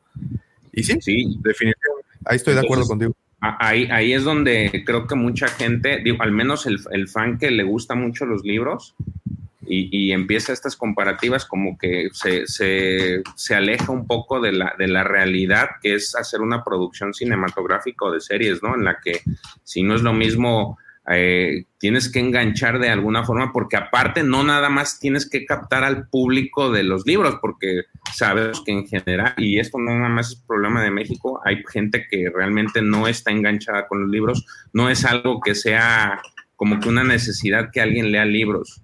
Entonces, la gente busca lo visual. Entonces, no solamente tienes que captar a los de los libros, porque si no, si, está, si quisieras captar a la gente de los libros, pues créeme que a lo mejor sería un proyecto, proyecto fallido. Este, eh, hay posibilidades de que el proyecto sea falle, sino que tienes que engancharte también a la gente que no lee libros, porque muchos de los libros, muchos, mucha gente que lee libros es a partir de lo que ve visual. ¿Cuántas personas, y yo me incluyo, que les gustó Dune y yo ya me compré el libro porque lo quiero leer? Y de ahí parten muchas cosas. Mucha gente que lee libros parte de, de, de, ver una película y decir, ay, me gustó y quiero ver qué, qué tan diferente es. Y a partir de ahí empieza es, ese andar por, por la lectura, ¿no? Sí, sí, sí, sí. Sí, efectivamente, eh, digo, las cosas funcionan en sus medios y, cuando hay que mudarlas, creo que es donde viene el problema. Cuando hay que traducir de un lenguaje escrito a uno audiovisual, pues es difícil. ¿Y saben qué? Lo han hecho y lo han hecho bien. Checo. incluso del formato animado a serie, a película también es un mundo de diferencia, ¿no? Y, este, y, no a todos nos gusta todo. Yo, yo me acuerdo, un abrazo para mi compadre Pablo. Mi compadre Pablo le gusta Star Wars, pero él se limita únicamente a las películas. Y, ese es su gusto y eso es con lo que él creció y a eso se acostumbró. yo me acuerdo cuando salió la de Han Solo que sale Mola al final, me dijo, oye, güey, que no sé, güey, estaba muerto. Y le dije, ah, no, es que mira aquí, aquí, acá. Me dijo, ah, no, no, yo ahí no me meto, yo nomás las películas. Entonces, sí, sí, sí, sí. Y, está bien, ¿sabe? Y, y, está muy bien. Cada quien encuentra su nivel de satisfacción en perdón, cada quien encuentra su satisfacción en diferentes niveles. Si tu nivel es ese, ahí, si ahí vas a encontrar otros que te, que te llenen, está bien, no pasa nada. Bueno, y ya entrando en tema, ya que están los engranes engrasados ahora sí, y esta maquinaria está, está funcionando, nada más le, le contesto rapidísimo a Max que me dijo que Shogun Rua, su favorito, también lo fue por mucho tiempo para mí, mi estimado Max, el Shogun Rua, peleadores de la UFC legendarios. Eh, bueno, y regresando a esto, hay detonantes, ¿no? Que, que oye, oye, Davo. Dígame. Davo, de, ahorita que estás hablando de eso, ¿no, no te ha pasado que también, en, eh, ahorita, sí que en el tema de artes marciales mixtas, siempre también hacen estas comparaciones entre los viejos peleadores y los nuevos? Sí, también, claro, por supuesto. Mira, por ejemplo, los nuevos dicen que antes era un show. Los viejos dicen que lo de ahora es todo un show. Cuidadito. Sí, o sea, sí, no, también. En todas partes se cuecen habas, George. Entonces, a ver, ¿qué te puedo decir? Todos los, todos, en todos los lugares existen este tipo de, de, conversaciones y lo de. Y es, tan, y es que ese es el peligro, ¿no? Lo que decía, ¿quién lo dijo? Eh, lo dijeron en Batman, eso, eso sí me acuerdo. Creo que fue dos caras, que vives lo suficiente, si eres héroe, vives el suficiente tiempo para convertirte si vives siendo héroe el suficiente tiempo, te conviertes en villano o algo así por el estilo. Bueno, pues es exactamente algo parecido a esto. No sé si se refería a esto, pero a mí me cuadra muy bien. Si estás el tiempo suficiente en el mercado, como lo ha estado Star Wars, tarde que temprano, de repente se empiezan los que considerabas tus aliados, se empiezan a convertir en que no son tus aliados. Pero bueno, ya, esos son otros temas. De regreso a la escaleta, porque ya, ya me dijeron el otro día que, me pongo a divagar mucho. Uno de los más fuertes, y hablando justamente de estos cambios generacionales, uno de los... Eh, a ver, gracias, gracias Federico ayudarme un abrazo. ¿Mueres siendo un héroe o vives lo suficiente o vivís lo suficiente para convertirte en un villano? Gracias. Eso es a lo que me refería. Eh, y, creo que pasa eso muy seguido. Bueno, uno de los detonantes más fuertes que hoy ha hecho que la gente se inconforme tremendamente, y esto yo sí lo veo completamente al, a la situación generacional, es la inclusión. Oh, oh, los reves, los amigues. Mía, tuya, te la preso. Hablan como el perro Bermúdez, güey. Eso es lo que siempre he pensado. La inclusión, George. Se ha logrado tocar de una manera sutil en la Alta República. y le llego por la fibra suave al George, ¿eh? No, no se tocaba de forma sutil. ¿Se tocó así directo? O, como le llaman, la bronca es la inclusión y te, te, faltó la otra palabra, forzada. Forzada, claro, perdón, tienen razón. sí, pero fíjate que, fíjate que en la Alta República sí se toca, o sea, sí es un tema de recurrente en, en la mayoría del contenido. Pero, pero, pero, digo, a lo mejor yo, es, yo soy muy, muy pinche liberal a mí en lo personal me ha gustado mucho porque han sabido englobarlas, eh, darte historia, porque si es, lo, hemos dicho Pepe y yo muchas veces, y a lo mejor digo, no conozco a una persona, este, pues ahora sí que de, este, de este grupo eh, inclusionista, no tengo la, el, el, gusto o el disgusto de conocer a alguien así, y a lo mejor él podría tener otra, otra opinión y ahora sí que desde su, desde su, desde su lugar, desde su cancha, pues pudiera darme, decirme otra cosa. Pero al menos yo sé, yo siento que las, las historias que han narrado ahí les han dado fondo y me hace mucho el, yo pongo siempre en mi mente el ejemplo de este, de esta, la última película de las secuelas, este, en donde vemos este final, donde todos están felicitándose y viene esta rebelde y le da un beso a, la, otra, que, fue muy, que también hizo demasiado ruido eso, este, y yo digo, al menos creo yo que, que no, me, no me molestó, pero sí como que yo dije, bueno, pues le hubieran dado algo como que trasfondo a eso, no nomás como dicen por ahí, hacer este, poner la palomita en la agenda de decir, ah, bueno, ya incluimos esto. Este, creo que también tiene como darle una historia previo a eso, ¿no? Y creo que también tiene que ver este, que hay, hay muchos lugares que en donde, donde no está todavía esto este, tan liberal y si tienen restricciones, creo que Rusia y China son ejemplos, eh, si, si, digo por ahí, si, si alguien me puede corregir, no estoy muy seguro, pero creo, creo que son lugares en donde pues todavía el tema de, de, estas relaciones eh, eh, pues de LGTB no, no, son, no son bien vistas y creo que hasta cierto punto prohibidas.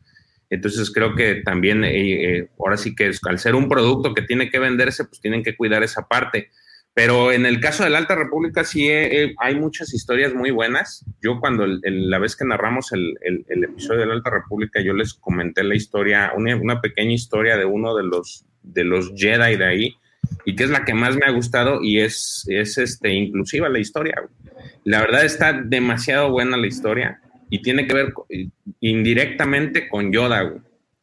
Entonces, lo que han hecho ha sido muy bueno en ese aspecto, pero sé que hay mucha gente que pues no les, que les, que les causa urticaria este bronca. No, no les, no les parece. Entonces, cuando tú trasladas a, vuelvo a lo mismo, como eres fan y te meten y te, introducen algo que está fuera de lo que tú conoces, pues haces de pedo en chinga, güey. Dices, ah, eso no es mi Star Wars, no es mi, este, no es mi saga, y ahí es donde empieza este, este, este problema. Pero la realidad es, y hace poquito, no sé si llegaron a ver en las noticias, ahora que salió la película de, de Buzz Lightyear, la, la, película Chris Evans, este, ah, sí. la hizo de, le, eh, le, empezaron a criticar por temas de estos. Y entonces él les dijo textualmente que los, la gente que critica eso son dinosaurios que están a punto de extinguirse porque no agarran el pedo de que esto no va a parar, güey. Esto es así. Este, esto va a seguir y cada vez vas, vas a ver más contenido. Te guste o no te guste, va para allá, porque la generación que está, que viene en camino es lo que está viviendo, es parte de su, de su, de su vivencia día con día. Que todavía a lo mejor en tu sector, en donde vives, no esté tan, tan impregnado, bueno, eso es otra historia, pero se está dando en las grandes orbes, gradualmente está sucediendo esto. Entonces, pues como que es una pelea de, calle, así como la, la, ahora sí que el lenguaje inclusivo es pelea de calle. Y digo, ahí el, el profe pues me, platicando con él también me respaldó esa parte y, y es cierto, o sea, entonces ahí es otro tema por el cual también la saga está teniendo estos, estos disgustos. Oye, pero a ver, hablan mucho de influsión, inclusión forzada. Eh, sí, vimos. Sí, o sea, los que dicen forzada son los que no están de acuerdo con eso, pero. Por eso le agregué el, adjetivo, pero no porque yo diga que sea forzada, pero yo creo que eso es lo que hace que moleste ahora sí que ambos, ambos puntos de vista, ¿no? Ah, y, mi pregunta es para los del chat, para aquí también, a ver si alguno tiene una respuesta. Esa inclusión forzada, ¿en dónde se ve? ¿Qué tan claro es? El ejemplo que se me viene a la cabeza y una de las que escuché más crítica al respecto fue, por ejemplo, en el episodio 9, al final, cuando eh, las dos chicas rebeldes, pues se muestran su afecto, ¿no? Y ahí, pues muchos dijeron, no, ahí está, eso es forzado. Pero para mí, eso es estar feliz, ¿no? Sí es. Pero, eh, pero bueno, eso es, ¿no? Más o menos a lo que se refieren. Pues me imagino que sí. Creo que, creo que ese es el punto. Bueno, ese es, esa es la, la mi, mi, visión. Yo te digo, este, este, ahorita este, que estabas fuera, sí comentamos eso, que es ese, ese beso, pues hizo mucho escollo, ¿no? En la, en la serie, pero aparte porque era algo que no se veía, ¿no? Creo yo también que eso, que eso fue otro punto de inflexión, que era algo que no tenías en ninguna, pues al menos, no sé si en libros en ese punto, pero al menos visualmente no, no habías visto algo así en la, en la saga, entonces pues, la gente la hizo de jamón en chinga. Y en, los libros del actual canon sí hay personajes. No, pero yo, yo me refiero que en ese punto de cuando salió esa película, no sé si había algún contenido en el que ya te manejaran así las cosas. Porque, por ejemplo, los cómics, eh, ahora en el mes del orgullo siempre hay este, estas portadas alternas, pero no, pero visualmente no se ve algo así, simplemente es arte este, no te manejan algo así como un beso, cosas así. Pero no sé si en ese punto algo había. Corrígeme, Davo, es que fue el primer libro que yo leí de Star Wars, de, de lo que sea, en el de Aftermath, uno de los personajes, ¿no? Fue el primer personaje abiertamente, este... ¿Es gay? Ya ni me acuerdo, sí es gay, ¿no? Era, era hombre, ¿no? Es hombre, perdón. Es un ex imperial, ¿es correcto? Ajá, sí, sí, sí sí, eh, hasta donde yo recuerdo, es, él fue el primer personaje este, gay en este caso. Este, entonces ya había ese antecedente y, y, te lo... yo pienso que te lo narran de una buena forma, lo que comenta aquí este Max, te dan el contexto. Eh, este, no, no nada más te lo plantan así de frente, aunque bueno, volvemos al tema de ahorita, es un formato diferente el libro, ¿no? Fíjate, a ver, eh, cuando hice, lancé la pregunta a ver qué, veían ustedes como forzado, y ahorita ya me están respondiendo aquí en el chat. Afax eh, dice, por forzado yo entiendo cuando sale una escena así nada más, sin que tenga que ver eh, nada con la, con la trama o los personajes, como así de, mira, mira, aquí estamos, ya regresamos a la película. dice Fiebre del Zombie. Creo que forzado es más cuando por agenda o cuando le cambian la raza a un personaje eh, ya definido, previamente. Muy bien. Pues sí se, sí se ha visto. Y, y la pregunta es, ¿es necesario, no? Bueno, no más bien dicho, es una aclaración o es una afirmación. ¿Es necesaria esa inclusión? Pues actualmente creo que sí, porque digo, es una galaxia, por ahí dicen también, es una galaxia muy vasta, ¿no? Y de hecho, vuelvo, me regreso otra vez al punto de la Alta República, cuando se dio el panel de, de Harry Potter, por ahí ya, eh, digo, haciendo promoción al arco, ahí hay un video en el que desmenucé todo el panel. Esta Justina Erland hizo un comentario eh, eh, de, de, por qué esta inclusión para ella y dice, pues yo, yo estoy narrando lo que yo tengo a mi alrededor, y el hacer y el, el no integrar estas cosas, este tipo de cosas a la, a la lectura, este, sabiendo que es una galaxia muy grande y muy vasta, pues para mí significa un problema. O sea, el, que no, no metas esto es, para mí es que estamos en problemas, porque no puede existir. Y tú lo has dicho, eh, Star Wars es una saga este, que desde su génesis ha sido inclusiva porque tienes un montón de especies y tienes esta mezcla de especies. Entonces, creo yo que eh, eh, el, tema de, la inclusión viene desde antes, solamente que te lo narraban pues con personajes inexistentes, ¿no? Y especies inexistentes, pero se concibe desde hace mucho. Fíjate, lo que dice Lord Tano, hay una delgada línea entre lo que es y no es forzado. Para mí, nada ha sido forzado. El problema radica en cuanto uno repite lo que otro siente. Muy cierto. Muy cierto, muy cierto. Em, y vaya que esto detona el hate. Bueno, el hate justamente, ¿no? Pero los, la controversia, los comentarios. Y aquí mi pregunta para ustedes, ¿ustedes creen que están al tanto? O sea, ¿tienen eso presupuestado la gente de Disney guion Lucasfilm? O sea, ¿saben que al meter esos elementos en una trama les va a traer una ola de comentarios? O sea, ¿ya tienen presupuestado eso que va a pasar o los agarra de sorpresa? No, yo creo que no, porque no sé cómo va este, este refrán, pero creo que los, los primeros que, que, van a cruzar el umbral son los que van a recibir los mayores catorrazos, ¿no?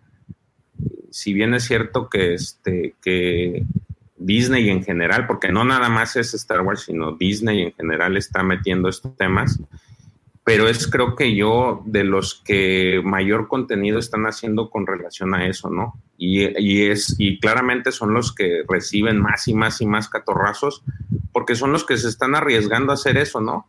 Ahora sí que es el, eh, por eso digo, son los primeros, pudiera decirse que, que están abriendo esta brecha y obviamente al ser los primeros, pues siempre va a haber cierta resistencia al cambio y la gente que está absolutamente en su estado natural de, inconformismo por esto, pues son los que van a, van a brincar. Pero, pero en algún momento va a suceder que pues esto se va a normalizar y ya no lo vas a ver de ninguna, no lo vas a ver con el morbo que a lo mejor mucha, mucha gente lo, lo ve, ¿no? Pero es, es parte de, este, y, creo yo, digo, a lo mejor eh, es un ejemplo muy burdo, pero por ejemplo, cuando, cuando inicias un proyecto, eh, a lo mejor va a haber gente que te va a decir, ah, no se puede, o estás loco, una convención, ¿cómo crees? Y tómala, que se hace y ya abriste la brecha, porque a lo mejor más de uno va a decir, oye, pues sí se puede y sí podemos y vemos que sí, y ahí está. Y a lo mejor en algún momento la gente no creyó en ti, desconfió, y ahorita ya estás en el de que no, sí se pudo, ahí está y ya la gente va a querer va a querer replicar ese eso que tú hiciste porque quiere replicar el éxito.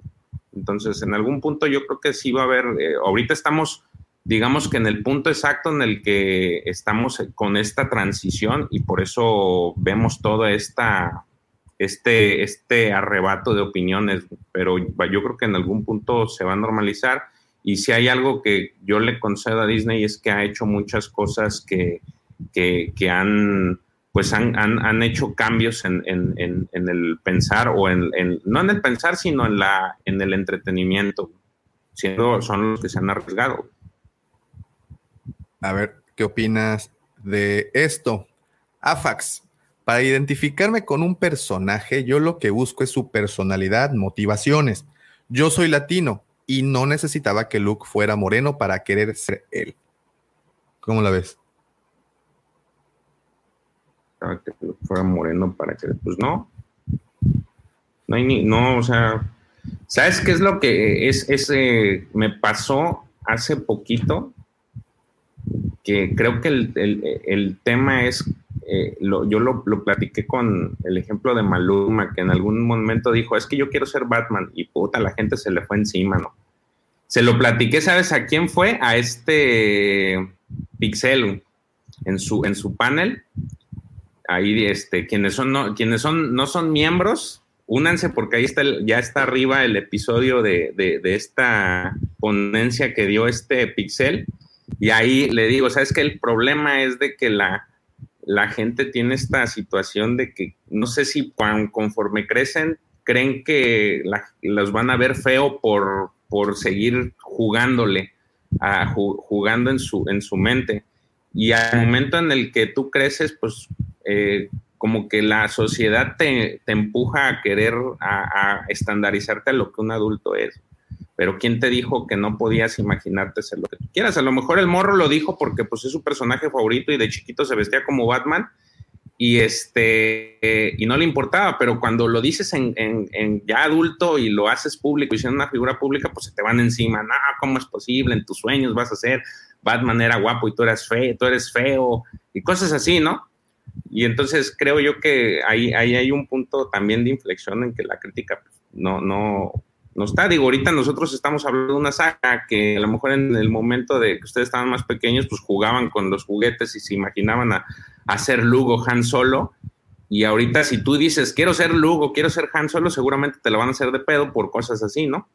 Entonces creo que, ¿no? Digo, yo no tengo, al, menos a mí no me da mucho lío que, que, la, que, la, gente... Ahora, hay cosas que sí narrativamente pues no se pueden, por ejemplo, y, creo yo, a lo mejor es mi loquera, pero ahorita que va a salir la Blancanieves y tienes a esta chica que es como latina y que tiene tez morena y que va a ser Blancanieves, pues como que creo que ahí rompe un poco el, el, el, el nombre del, del personaje no estoy en contra, digo que qué bueno, pero creo que en, narrativamente pues sí le pega, aunque la puede ser que sea una peliculona y yo no la voy a dejar de ver, pues, este, pero creo que es eh, ahí es donde hay esa como que digo pongo ese ejemplo porque creo yo que ahí es donde empiezan las controversias, ¿no?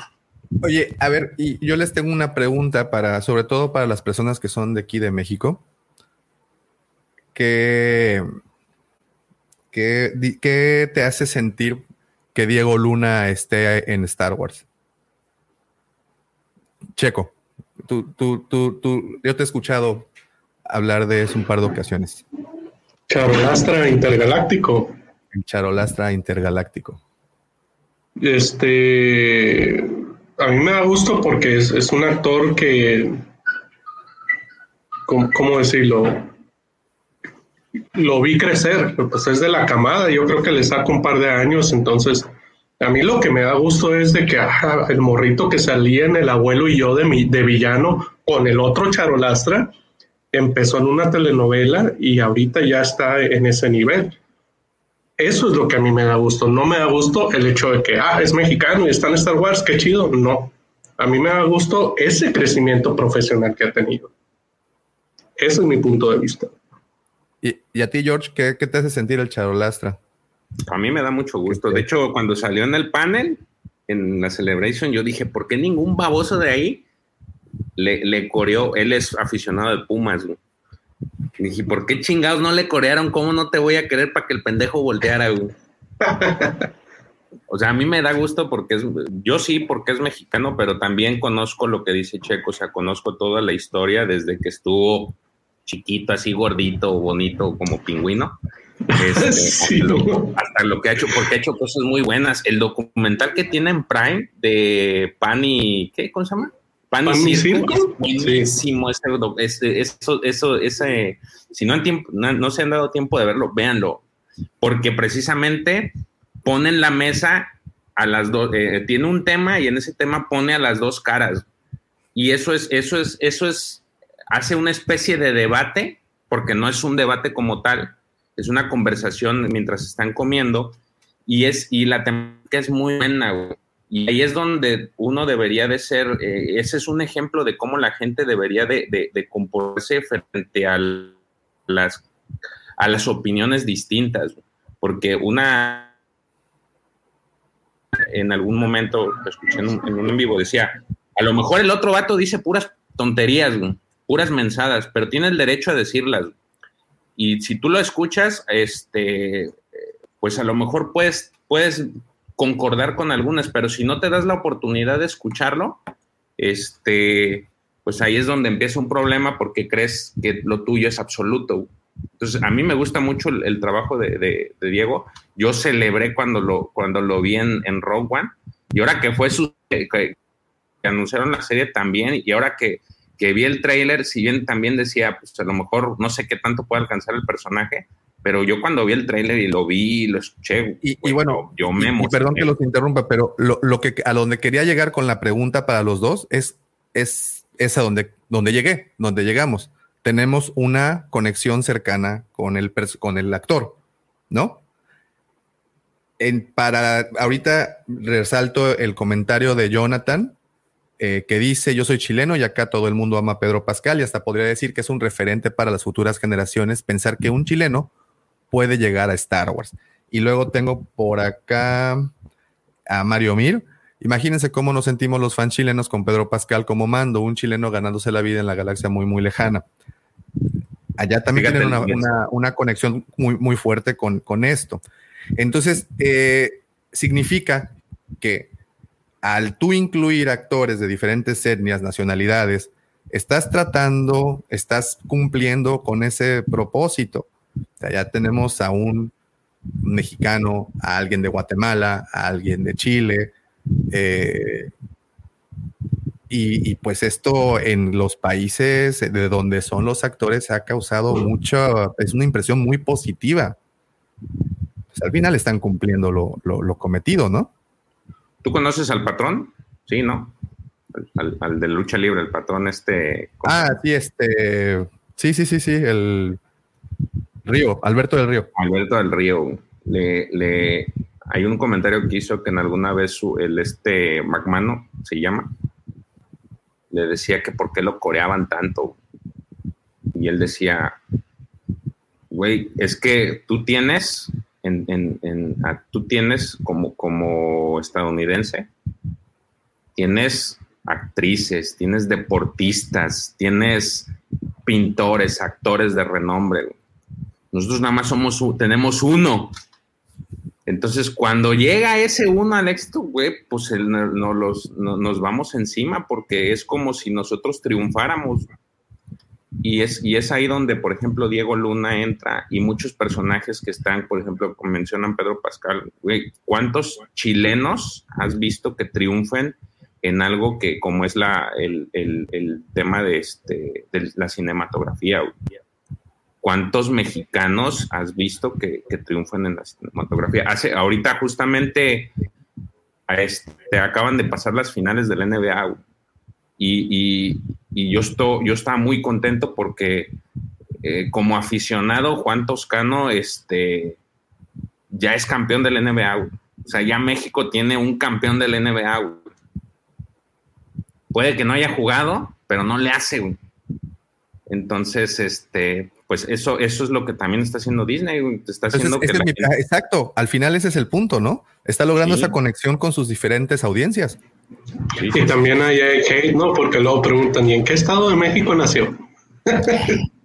Yo les se le encima también a eso, Mira, parece, Chabela Vargas decía, y se los dije ahora en la, convención, ¿no? en su momento Chabela Vargas le preguntaron, oiga, ¿y de qué nacionalidad es usted? Mexicano, oiga, pero usted es de, ¿dónde? Creo que de Guatemala o de no me acuerdo qué, qué país.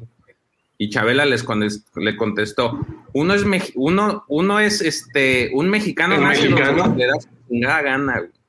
Sí, pero sí, bueno, el tema de la nacionalidad también es como subjetivo. Digo, tenemos el ejemplo también en el béisbol. Adrián González no nació en México, pero pues lo, tenemos como mexicano. Acaba de nacionalizar también otro, otro béisbolista. En la UFC tenías a, Caín Velázquez, que tampoco había nacido en México. Ay, también le tiraban leña, lo mismo. salía, entonces. Pero mi, mi, mi, mi punto es ese, o sea, eso, por ejemplo, es digamos, una muestra de la inclusión que se está, que se está generando actualmente. Esa es una sutil, eh, pero de ahí si te brincas a temas un poco más controversiales como eh, la comunidad LGTB, LGBT, bueno, ya saben el punto, eh, también se ven representados ahí. Pues bueno, pues supongo que por ahí va el asunto. Pero definitivamente, y para ya no darle más largas a esto, la inclusión ha sido un tema que nos ha traído vueltos locos. Y hace rato, también George mencionaba algo interesante, que es que muchos eh, escritores o guionistas han tenido que deformar un poco la historia que ya estaba previamente escrita para convertir más entretenido al personaje, a la situación, la escena, etcétera. Que es necesario, que, que a nivel técnico, para el argumento es necesario modificarlo para que éste se adapte mejor al medio audiovisual, ¿no? Lo que funciona escrito es algo que conecta del libro a tu cabeza, pero no muchas veces será similar en la pantalla. Eso nos ha llevado a que eh, narrativamente se haya roto ese canon y esa es la segunda cosa que se me viene a la cabeza cuando pienso en un detonante del hate, un detonante de, que las comunidades se vuelquen en contra del producto.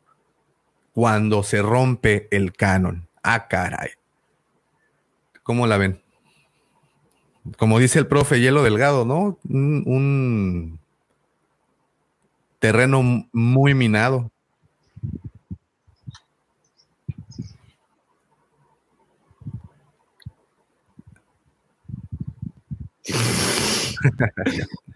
Oye, no, mira, yo sensible.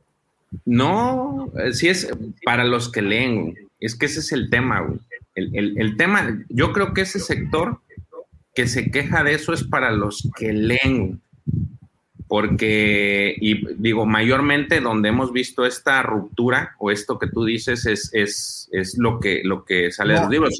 Hay, hay, hay cosas que no, pero yo lo he visto más en lo en la parte de lectura y, y. Mira, yo aquí, aquí no es que difiera porque sí es cierto lo que dices, y hablan de Canon, por ejemplo, que difiere el, inicio de Bad Batch con, con el cómic de donde le damos inicio a, a, a, Canon. Este, pero fíjate que hoy con Kenobi pasa algo diferente. Hoy quien se queja de Kenobi perdón, quien no se queja de Kenobi es justamente quien lee, quien ha leído al personaje en algún, en, algún momento. ¿Se han fijado de eso? Sí. Porque quien ha leído al personaje, ya sea en cómic o en la novela, o en las novelas o en los cómics, se, les, les agrada ver que es un personaje muy coherente con lo que cuenta en la historia. Quien no ha tenido esa información, quien se fue con el Obi-Wan de el episodio 3. de Clone Wars, es quien he visto que se queja un poquito. Ojo, ojo, no estoy diciendo que necesariamente tienes que ser fan o tienes que leer para ser fan. No, no va por ahí. lo que digo es que quien ha tenido oportunidad de consumir a Obi-Wan en otros medios, en este caso en el escrito, ya sea con cómics o con las novelas, eh, veo que están satisfechos con lo que estamos eh, teniendo en pantalla. Eh, y quien se brincó del episodio 3 a esta serie es quien pone, perdón, pero hashtag ese no es mi Obi-Wan. Fíjate que no, han leído la nota del profe, la de 24 cuadros, ahí. Sí, está muy bueno. y dice eso. Obi-Wan, esta serie no es un producto para, para cualquiera, Y va de la mano con lo que estás diciendo, O sea, quienes hemos tenido la oportunidad, porque antes de la serie sí me quise poner a chutar, pues ya me leí el libro de Obi-Wan, hemos, y también en hablando de cómics hicimos algunos, este, bueno, narramos los relatos, que es más o menos la era en la que se desenvuelve el personaje. Este, eh, y sí, yo, yo puedo, al menos yo creo, mi opinión es de que si no, si no eres fan del personaje, sí se te van a indigestar algunas cosas, este, porque no, pues mucha gente quería, y, lo vuelvo a repetir, querían ver al, al, al, Obi-Wan en armadura, querían ver al Obi-Wan de Clone Wars, querían ver el, el, este, este super Jedi que, que, estaba en las historias. Y, creo que no nada más él, eh, que, también han hecho, ayer estaba viendo el, un tweet que, retweet de unos comentarios de, que le hicieron a Yeshua, este, en el que también hasta de Vader se quejan, güey. Not my Vader. Dejó viva arriba dos veces. Hacen unas comparativas que, por ejemplo, no, es que, ¿por qué no hizo eso en Rogue One? De que se le fue la nave y se la jaló. Este, ese tipo de cosas. Y, yo digo, chale, A lo mejor yo estoy mal y ellos están bien, no, no, eres tú, soy yo. Pero, hace poco mi hijo me, me cuestionó, no me puedo que me cuestionó también de Star Wars y nada, volteé a verlo y dije, mira, si le buscas sentido a todo, va a perder la diversión, Entonces, eh, disfrútalo y ya, ya, no le trates de buscar tanta coherencia. Sí, sí, sí, sí, sí, sí. Eh, eh, bueno. Eso que dices es bien cierto, Sergio. Este, yo les conté el miércoles que estaba viendo un capítulo y se acercó mi hija y se sentó porque ven ratitos la serie porque ellos no les llama la atención esta. O sea, Bad Batch sí, pero esta no. Entiendo que lo que refuerzo el punto del profe, no es para todos. Entonces se acerca mi hija y, le, justamente pasa cuando entra Vader ahí a, donde, a la zona de aterrizaje y se está yendo la nave y es como la para. Y entonces mi hija hizo un, hizo literal, dijo, wow, y, y, abrió los ojos y se quedó así como que este, sorprendida y creo yo que esa es la parte importante en la que la gente no, como que no debería, no, no agarra el pedo, sino que, también es para productos para niños. Y al final uno se va a ir al cajón y ellos son los que se van a quedar. Entonces, eh, Katy decía, tenemos que hacer productos para las nuevas generaciones, para que ellos amen a sus personajes y los odien. Entonces, eh, eh, creo que es parte de esto, ¿no? O sea, el, también el criticar ese tipo de cosas, el criticar cómo está Obi-Wan, que porque es así, pues también como que no tiene sentido, pero sí es de nicho. Y ahora, volviendo a esta parte que mencionó Davo de romper el canon, lo voy a buscar, pero nada más para asegurarme que no esté diciendo una pendejada. Pero según yo, cuando establecieron todo el rollo del canon y Legends y eso, también dejaron en, claro que, si hay alguna contradicción, lo que está en pantalla es lo que manda. O sea, ay, perdón, se, me puso mío. Como que dijeron, estas son las nuevas reglas del juego. Entonces, si, si hay algo que se contradice, lo que está en pantalla es lo que, lo, lo que rige, ¿no? Entonces, ¿cómo se dice? sobre, sobre aviso no hay engaño, ¿no? O sea, así eran las reglas del juego. Y, muchas veces se da por el mismo tema del formato. ¿Qué es eso más que nada? O sea, el, formato, cuando lo quieres adaptar, en este caso, si es escrito o una serie animada, puede funcionar técnicamente algo que ya en live action no lo hace. Desde el principio, desde la trilogía original, cosas tan ¿cómo decirlo? El color del sable de Luke en el regreso del Jedi, por ejemplo, ¿no? Hoy en día, eh, pocos conocen la escena en donde Luke reconstruye el sable y sale y bueno, la mayoría de las personas ha visto que Luke cuando enciende su sable es de color verde, siendo que en una película antes era de color azul. y, pues bueno, los que conocen la historia, pues conocen que pues por situación de... de y ahora también amarillo, ¿eh? Ahora también amarillo.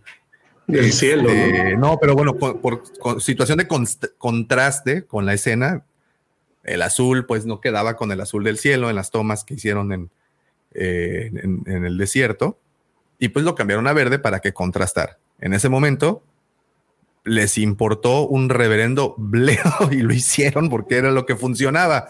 Punto. ¿No? O como el Yoda azul. O como Yoda azul del libro a, ¿cómo se dice? Al que vimos en pantalla, pues lo tuvieron que hacer así para, para que se viera bien.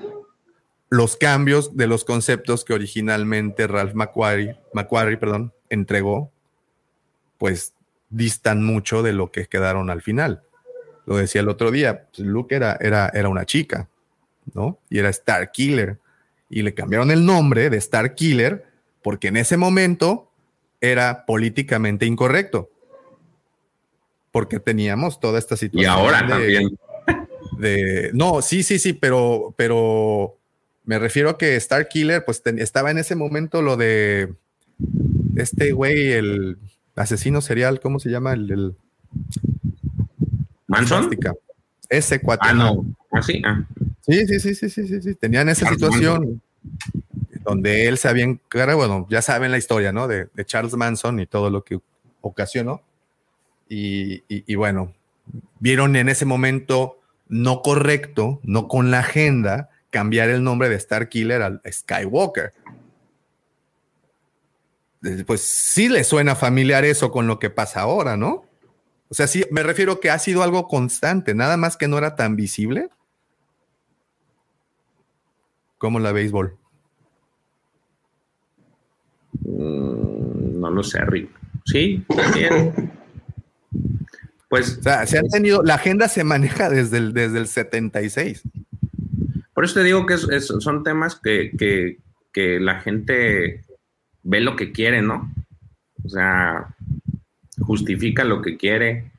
Todo es subjetivo, todas las opiniones son subjetivas. Aquí ahorita, por ejemplo, hay muchos comentarios en los que manejan que la serie tiene problemas de presupuesto, de dirección, o sea, siempre es desde la subjetividad, eh, porque es muy pasional la, serie.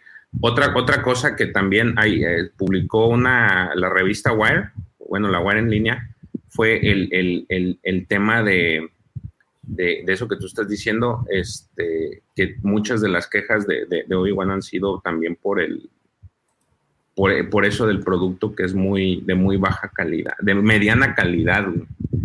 Es este algo que, me hizo ruido porque porque no es este la persona que lo está escribiendo narra ese tema que, ahorita me porque vi un, comentario ahí de que el presupuesto fue bajo y, y, él menciona que es la que curiosamente es la de mediana calidad y hace toda una serie de, de, comentarios al respecto y dice que eh, quieren hacer, lo, la meta es estandarizar, pareciera que la meta es estandarizar el éxito que, tiene, que tuvo Marvel a lo que tiene, a lo que es Star Wars. Entonces, ahorita se me vino, por, digo, por ahí hay un comentario que leí. Sí, lo estoy, lo estoy buscando nada más que no lo, no lo localizo, pero sí, Sí, oye, y mira, nada más también quería dejar claro, eh, Fred, el comentario de Fred dice, no, también no hay que confundir el hecho de diferir a partir de un punto de vista crítico, no es hate. Hate es ser ofensivo recurrentemente al grado de hacerlo personal, lo que hemos eh, dicho desde el principio de la conversación, ¿no? Que eso es justamente lo que no está bien. Digo, vivimos la mayoría de nosotros, afortunadamente, en una supuesta democracia, y, pues son, las consecuencias de la democracia, ¿no? Sí, eh, puedes decir que no te gusta. Sí, el hate es cuando dices, ah, a ti te gustó tal episodio, sí. Eres tonto. Ah, pues estás bien, güey. Pero así nada más porque sí, pues no. Eh, innecesariamente idea gratis, ¿no? ¿Por qué, güey? Si no, no te estoy ofendiendo. ¿Sabes qué? Eh, digo, lo hemos visto afortunadamente, tanto Legión Wampa como Nación, este par de grupos además de ser un poco estrictos, eh, no se ha visto tanto eso. Pero bueno, en Nación, en el grupo de Facebook, sí he visto cómo de repente se rasgan las vestiduras por comentarios, opiniones.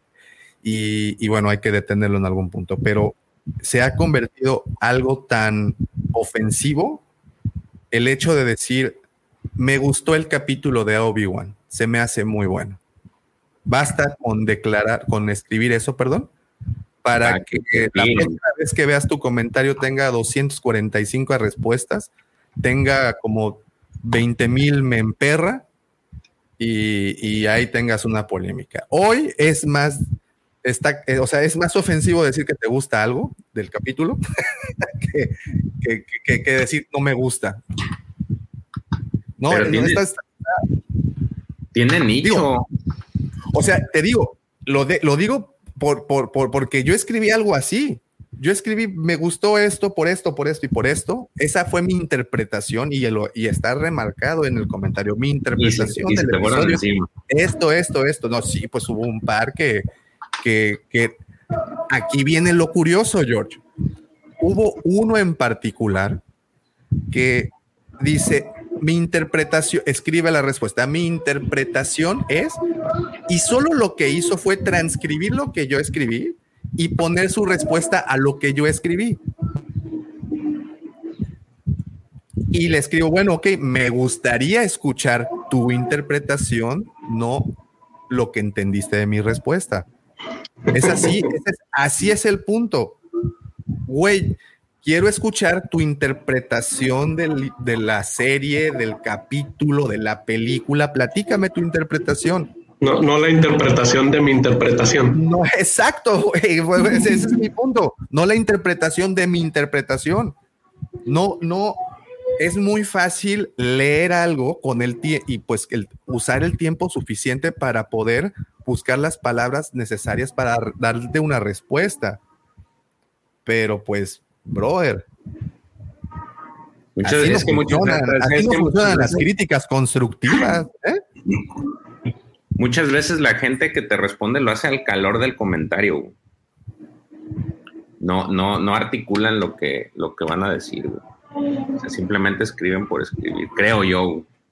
Sin filtros. Piensan en voz alta. Filtros, pero a la primera, o sea, no, no, como que no analizan, ajá, no analizan lo que dices, no analizan lo que dices y te dan tu, la respuesta de lo que tú estás, este, de lo que ellos vieron, pero como respondiéndote a tu comentario.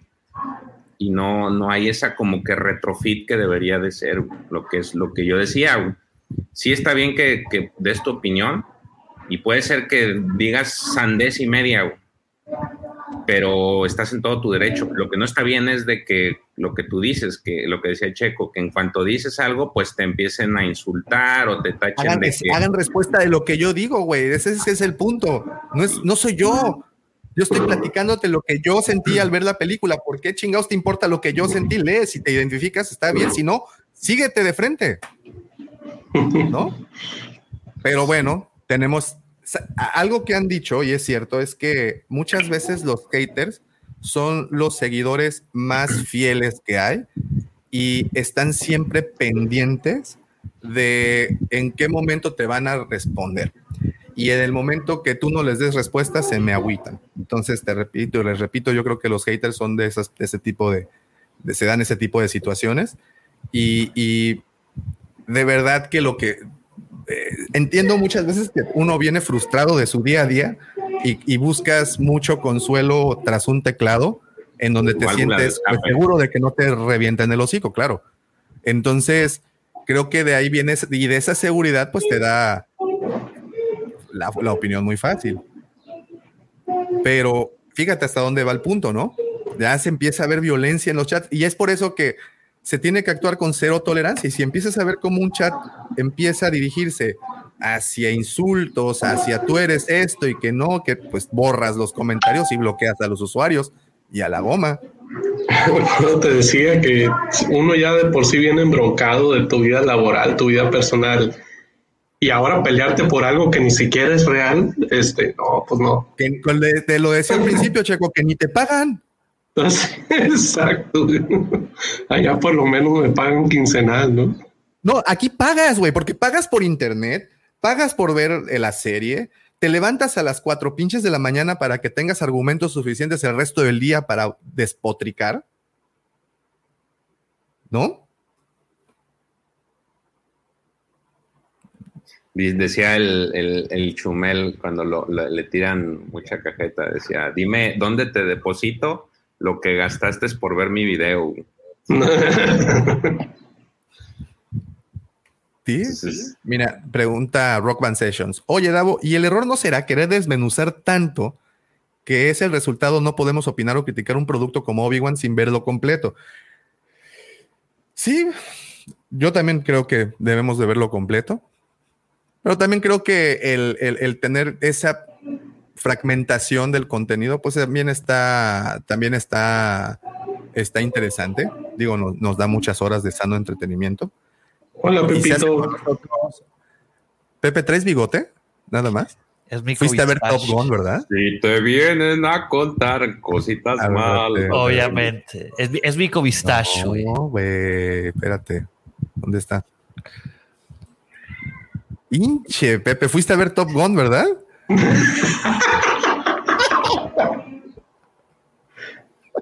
Güey, bigote de Tom Selleck, güey. No mames. De Tom Selleck. Tom Selleck. Tan ochentero esa madre, güey. Ah, y Tom Gomas Así como sí, tu look, es güey. bien noventero, güey. ¿Cómo estás, Ay. Pepe? ¿Cómo andas, güey? Me quise. No, la verdad está. Ha sido toda una odisea, güey.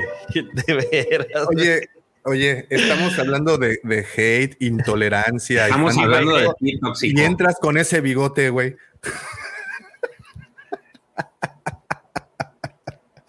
Por eso pregunté, güey. No, eh, todo bien, este, gracias a Dios, güey. El bebé, este, al parecer ya es- está bien, pero le está dando como que gripa, güey. Entonces ha sido, ay, güey, COVID, F you COVID, F you. Tengan cuidado, morros, Mira, empieza, amigos y amigas. eh, empieza a levantar eh, ámpula, ese bigote de lechero. Güey, ya quisiera mucho Llegó Magnum así, Mendoza. ay, ay, ay. Lo que le dije a Lidia güey, es mi COVID stash, güey. Es el bigote COVID, güey. Ay, bien, Pepe. muchas gracias. Pepe, ¿qué Saludos, querido, querido guapo auditorio y guapo escuchas. Dice, qué, qué bueno que andas porque queríamos escuchar a un tóxico. güey.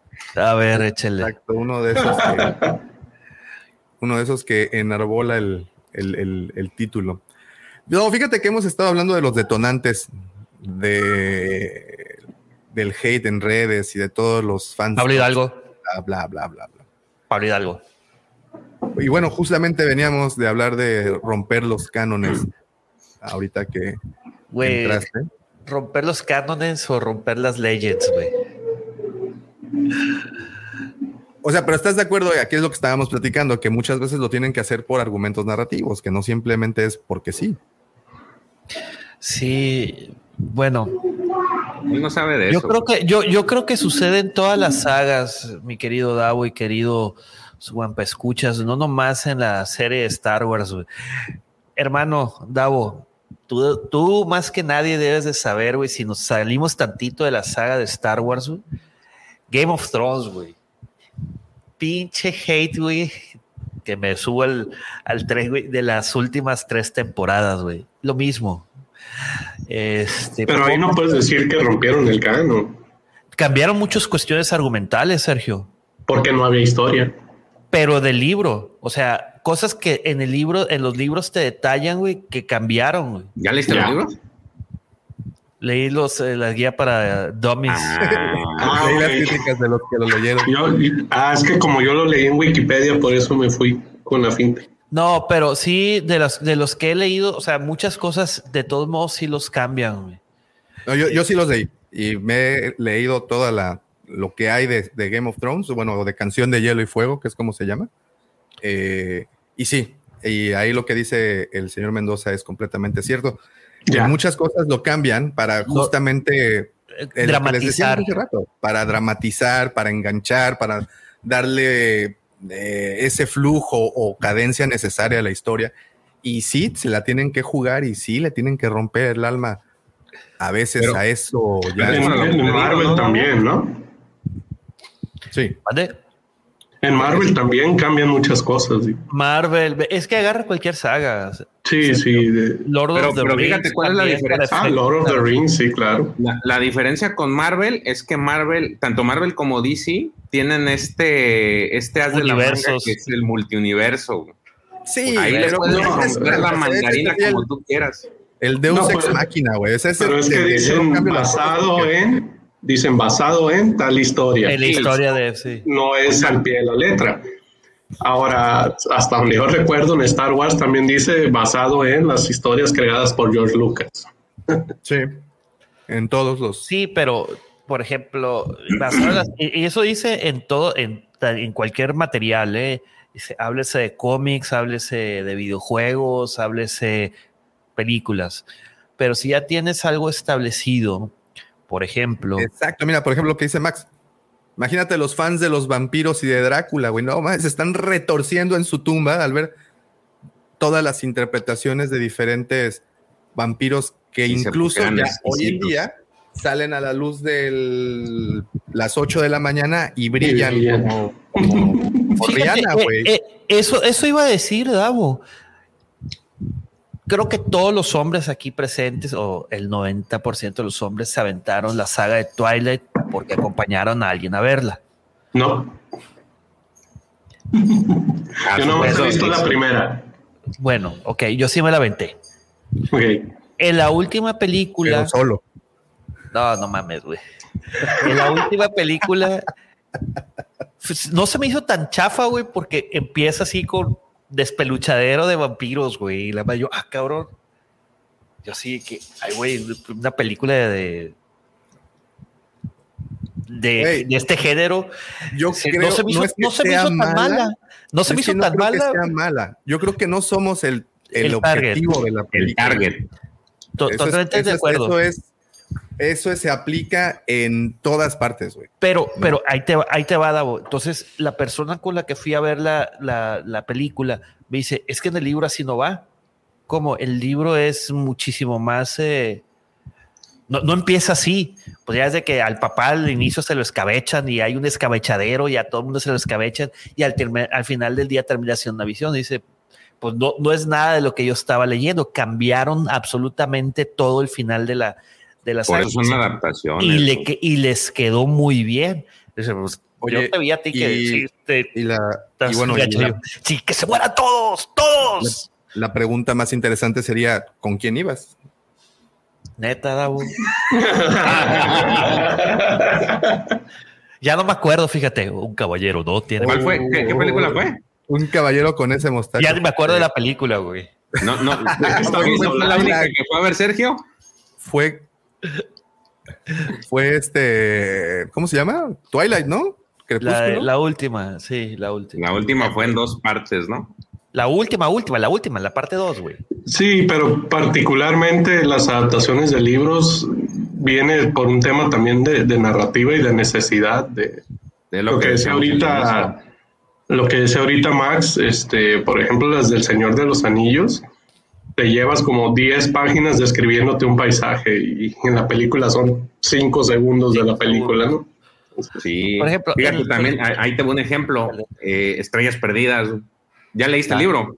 Sí, sí, sí, sí. Ah, pues ah, era lo, ¿Te acuerdas lo que te dije de que, de hecho lo platicamos ahí en la Huampacón, de que en las pláticas tras bambalinas y esas largas noches en el 235 que, que pasamos, o Hablando Acuérdate de, Acapulco, mi querido George. O acuérdate de Cancuncito. No, de que el libro estaba bien interesante. Eh, la verdad, te explican muchísimas más cosas, pero la adaptación es muy buena, es muy fiel, es 90% eh, fiel a, a, todo lo que dice el libro. Obviamente dejan muchas cosas porque fuera. es una adaptación. Porque es adaptación, ¿no? Y digo, y hacer un, eh, un manga en este caso de, un libro de, 300, de 400 páginas, pues está bien complicado. Ahorita lo que decía Sergio, el Señor de los Anillos, yo me acuerdo perfectamente cuando leí eh, La Comunidad del Anillo, se la pasan cantando y son muy importantes todos los todos los cánticos que se van aventando. E inclusive la relación que tiene Sam con, con los ponis, con Bill. Con Bill. no mames, se van a casar estos dos güeyes, desde, que la saga inicia con el Hobbit, pues el primer libro, bueno, el Hobbit es una, es una rima, todo, todo, el, todo el libro. Y, y, pues bueno, hicieron lo que hicieron. Se tiene, entonces quedamos de acuerdo y queda sentado que aquí la situación de romper la historia es necesaria cuando agarras un producto ya establecido y lo cambias de un medio escrito a un a un audiovisual, ¿no? Totalmente de acuerdo. Inclusive ustedes lo pueden ver en, los, en los pequeño eh, Freddie Mercury. En los oh, eh, ustedes lo pueden ver en los mismos libros, güey. Que inclusive los libros son adaptaciones de las películas, que los libros le ponen más, este, más crema a los tacos. En el mismísimo libro de que está muy reducido, eh, que, y me gusta mucho, la verdad, me gustó el libro de La princesa, eh, el, contrabandista y el granjero. Y toda esa saga de, pequeños libros, eh, pues ah, no, le, no, no, se acuerdan que la vez pasada lo ejemplifiqué con todo el mensaje de que le manda la princesa Leia a Obi-Wan, que es muchísimo más extendido de lo que viene inclusive en la película. Y creo, y creo que también en el primer libro de la primera adaptación, el profesor no está aquí este, para eh, hacerme, hacerme segunda, también viene más largo ese mensaje. Y son bastantes cosas. Y además creo que tú, Sergio, lo comentaste o alguien lo comentó, que ahí es donde dice que, que ven que no vi... En el, en el regreso de Jedi. Que Vader era hermano de... No, no, sí, de Owen Lars. En, la adaptación original del regreso del Jedi, después de que Yoda este, se une a la fuerza y, y Obi-Wan se le aparece a Luke, ahí es donde le revela, a tu hermana la mandamos a tal lado y yo te mandé con mi hermano Owen en Tatooine. Sí, sí, son, son, bastantes cosas. Inclusive, imagínate, una adaptación a la inversa de, ahora adaptación de la película, que es lo que en teoría eh, marcan todos los cánones de, de, nuestra saga. Yo ya aprendí a hacer las paces este, con todo eso por eso disfruté y he estado disfrutando mucho la serie de Obi-Wan. He leído en las redes, inclusive Davo, los, eh, las preguntas que hiciste hace un par de días en la Legión que se desató toda una tormenta ahí de contradicciones entre, entre la misma Legión, de que sí está buena y que no, que está bien chafa, que ese no es mi Obi-Wan. Dije, no, pero, pero fue en, el, en, el, otro grupo en el que no existe, en los spoilers, creo. De los spoilers, sí. Pero, Oye, dice, yo ya hice la COVID, el COVID. No manches el nombre, el, honorable nombre de la Legión Wampa que aquí el se ha encargado de mantener bien chapeadito. ¿Qué decía George? Dice, dice el Pepe que ya hizo las paces con eso, hasta que aparezca el Bad Batch. No, simplemente el Bad Batch no me gusta, güey o sea, disfruté las, las, temporadas de Clone Wars, güey, pero del Bad Batch se me hizo un producto que no, al menos no es para mí, güey. No, o sea, no me gusta porque no es para mí. Ojo. A lo mejor no es, no es mal producto, güey. Como dices tú, o sea, a lo mejor Pepito lo va a disfrutar, güey, y va a decir, papá, está con madre, güey, pinche Bad Batch y quiero toda la conexión de los, de los clones, güey, del Bad Batch. Y yo, claro que sí, mijo. Pongas a trabajar y usted los compra. Creo que, eso, es, otra, otra cosa que la, la, Chidavo lo va a padrinar, le va a decir, te voy a dar crédito, Pepito, ahí te va, güey. Y nomás va a llegar por, eso, por, eso. por mail, güey, va a llegar acá la factura, güey. A fin le va a aplicar la Giorgini. Granjeando. Yo estoy, yo estoy como Disney granjeando clientes desde la cuna, güey. Desde la cuna, güey, sí. Pero yo creo que eso, eso también es mucho por lo que la gente no, no agarra la onda de, de, sus quejas, ¿no? Que pues tienen que ver este el, el, el, producto para quien está enfocado, ¿no? Digo aquí, en su momento, pues también hicimos los, los desahogos de la, de la serie. Y si es cierto, pues ese también es un producto que no llamó mucho la atención.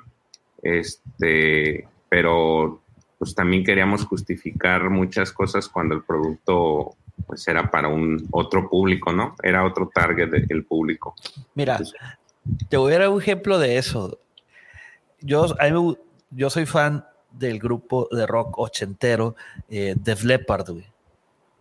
Cuando salió la película de, Histeria, güey, me acuerdo que hubo algo de revuelo que está bien chafa. O sea, cinematográficamente le empezaron, le empezaron a criticar, güey. Pero yo le decía, yo les decía, güey, es que esa película no es para todo el mundo, güey. Es para los fans de Def Leppard, Los fans de Def Leppard lo van a disfrutar mucho, güey. Porque te habla de, obviamente, pues lo que realmente pasó solamente se queda en el grupo de Def Leppard, pero es una dramatización de una serie de eventos que sí se conocieron. No es algo que nadie conozca y lo hacen de una forma como bien lo mencionamos, dramática, para fines de entretenimiento. Y es lo mismo, güey. Es exactamente lo mismo, güey. Muy bien. Ok, y bueno, otra cosa que desata o ha desatado la, la furia en las redes, entre los fans, es, ¿cómo, cómo decirlo? La Disneyización de, Star Wars, que ahora todo producto de Star Wars contiene la genética esencial de Disney, de que todos somos felices hasta el final de los tiempos, todos somos buenos, pero las circunstancias nos son, hacen malos, pero todos tenemos oportunidad de regresar al camino de la luz, eh, donde no te muestro sangre, donde todos vivimos, como he escuchado que han descrito, dentro de una burbuja existencial. Eso eh, lo ha hecho notar, eh, ha hecho que muchas personas se pues dejen el producto, ¿no? Hayan dejado Star Wars por un lado. Estás hablando de la agenda de Disney, Davo. Pero pues ya desde antes había redención. Y al inicio de Disney hubo sangre. Yo creo que eso, eso responde, a lo mejor voy a aventurarme a decir lo siguiente y puede que me crucifiquen. Yo creo que venimos de otra generación los cuatro que estamos aquí, güey, por ejemplo, venimos de una generación donde las, las mismas caricaturas estaba bien marcado el bien del mal, güey. O eres bueno o eres malo. Cualquier caricatura ochentera, güey. Cualquiera, agarra cualquiera. Inclusive las mismas películas de, aquel, de aquel entonces, güey. O eres bueno o eres malo. No es cierto. Vader se redime al final y es, de los es del 83 pero estaba bien marcado, ok, pero si los comparas. te la maté, te la maté, te la no, maté. No, no, ahí te va, ahí te va, ahí te va, ahí te va, ahí te va. Pero Vader estuvo bien marcado. Espérame, ahí te va. Tranquilo, papi, tranquilo. Chécate. Vader estaba bien marcado. Caray, si tú preguntas, mencióname cinco malos, así de los más malos de Malolandia, güey. Vader es uno de ellos, güey porque estaba bien marcado el personaje de Vader y no estaba bien ambiguo. Agarra el, por ejemplo, Kylo Ren. El, que el, único malo que conozco del cine es Freddy Krueger y ese porque desde tiempos inmemorables el cuate era abusador y bla, bla, bla. Y bueno, por eso le dan ese final. Matarile. Y y ya se saben esa historia. Porque incluso hasta Jason de Viernes 13 tenía un principio y un porqué el güey era así Entonces, esto pues hasta con los slashers de los ochentas, pues Ojo. No te, voy a, te, voy a, te, voy a, matar el tiro, güey, porque Jason no sale hasta Viernes 13 parte 2, güey. En Viernes 13 parte 1. En la 1, pues la, mamá, explicación te le eh, dicen por qué este güey era así. Su mamá te lo cuenta. Pues su mamá era la mala, güey. Y si aparece al final. Eh, era un, era un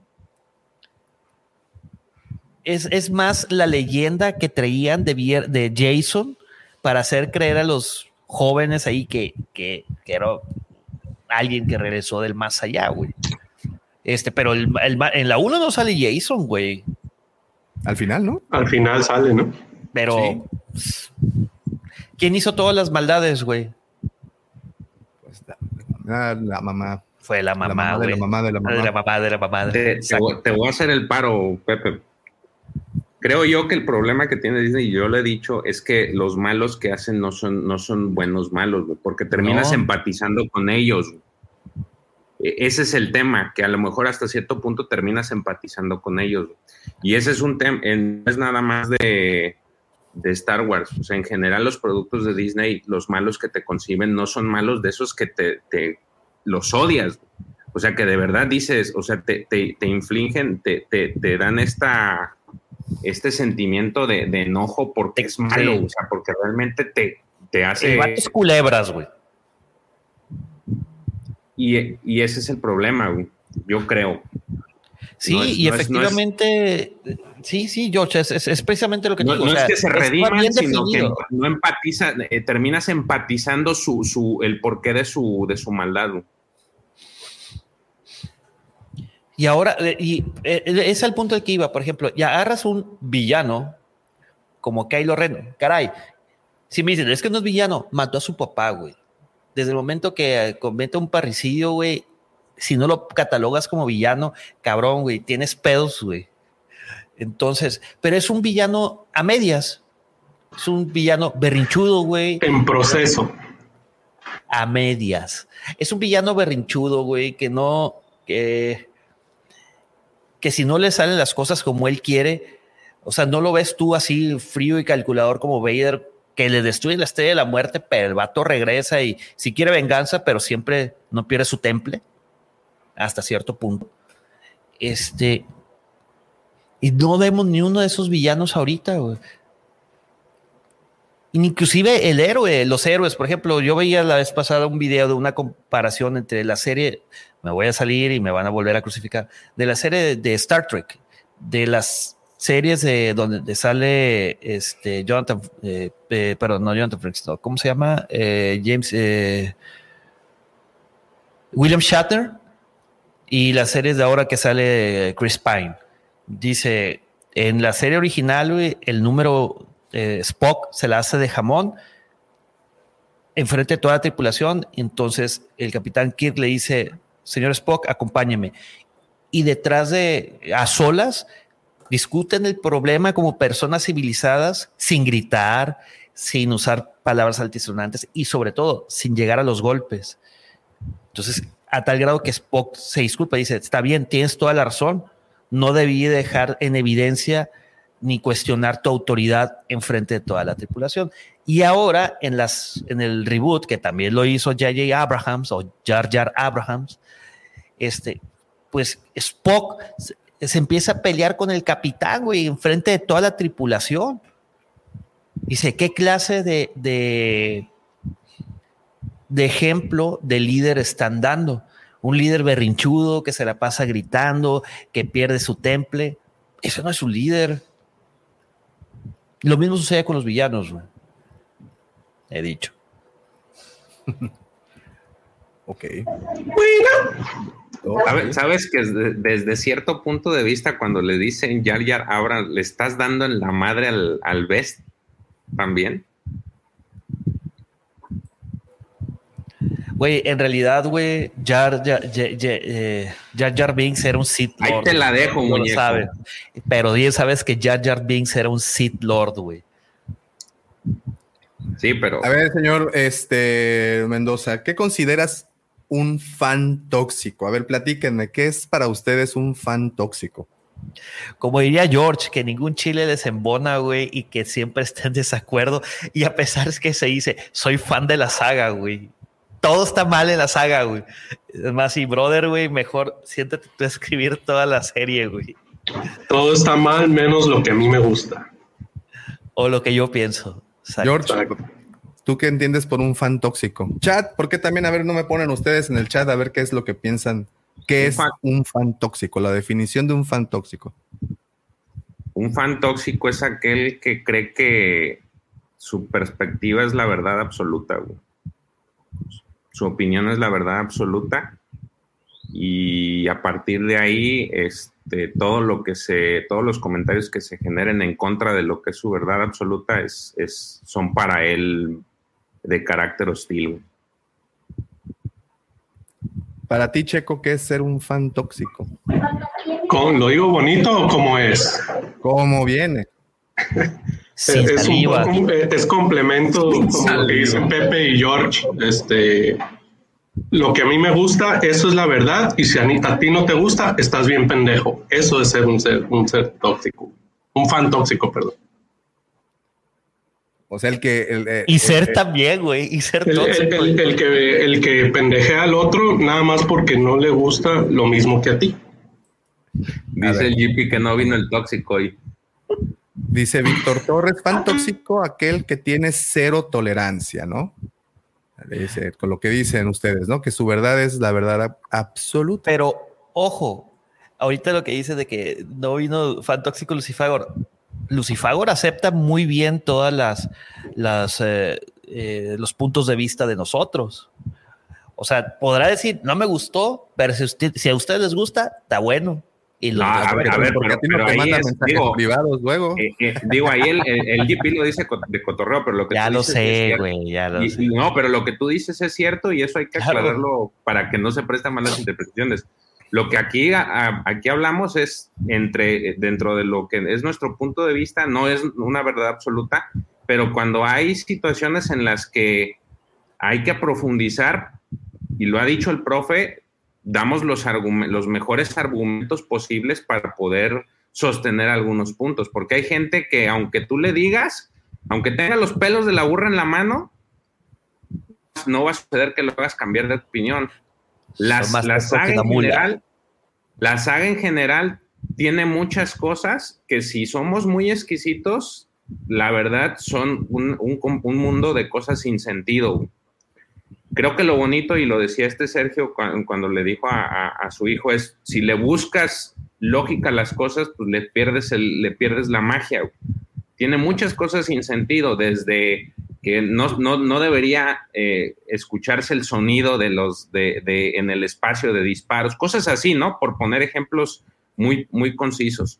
Entonces, Mira, a partir de ahí, los argumentos que la gente da son desde el punto de vista muy subjetivo y se pueden revirar con otros puntos de vista muy que también hacen que choque lo que está diciendo. Entonces, cuando nosotros decimos algún comentario, traemos, tratamos de traer con qué sostenerlo. No nada más es decir, ah, es malo porque es malo. claro. Dice Mandalore Express, el que no disfruta y por lo mismo no deja disfrutar a los demás. ¿Conocen de esos? Bastantes, güey. Un par. Dice Fiebre del Zombie, el fan tóxico es aquel que cree que es George Lucas.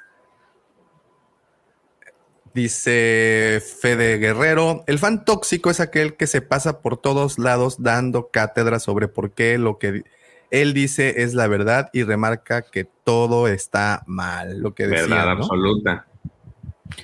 No, y de hecho Davo lo dice al final de, de cada programa.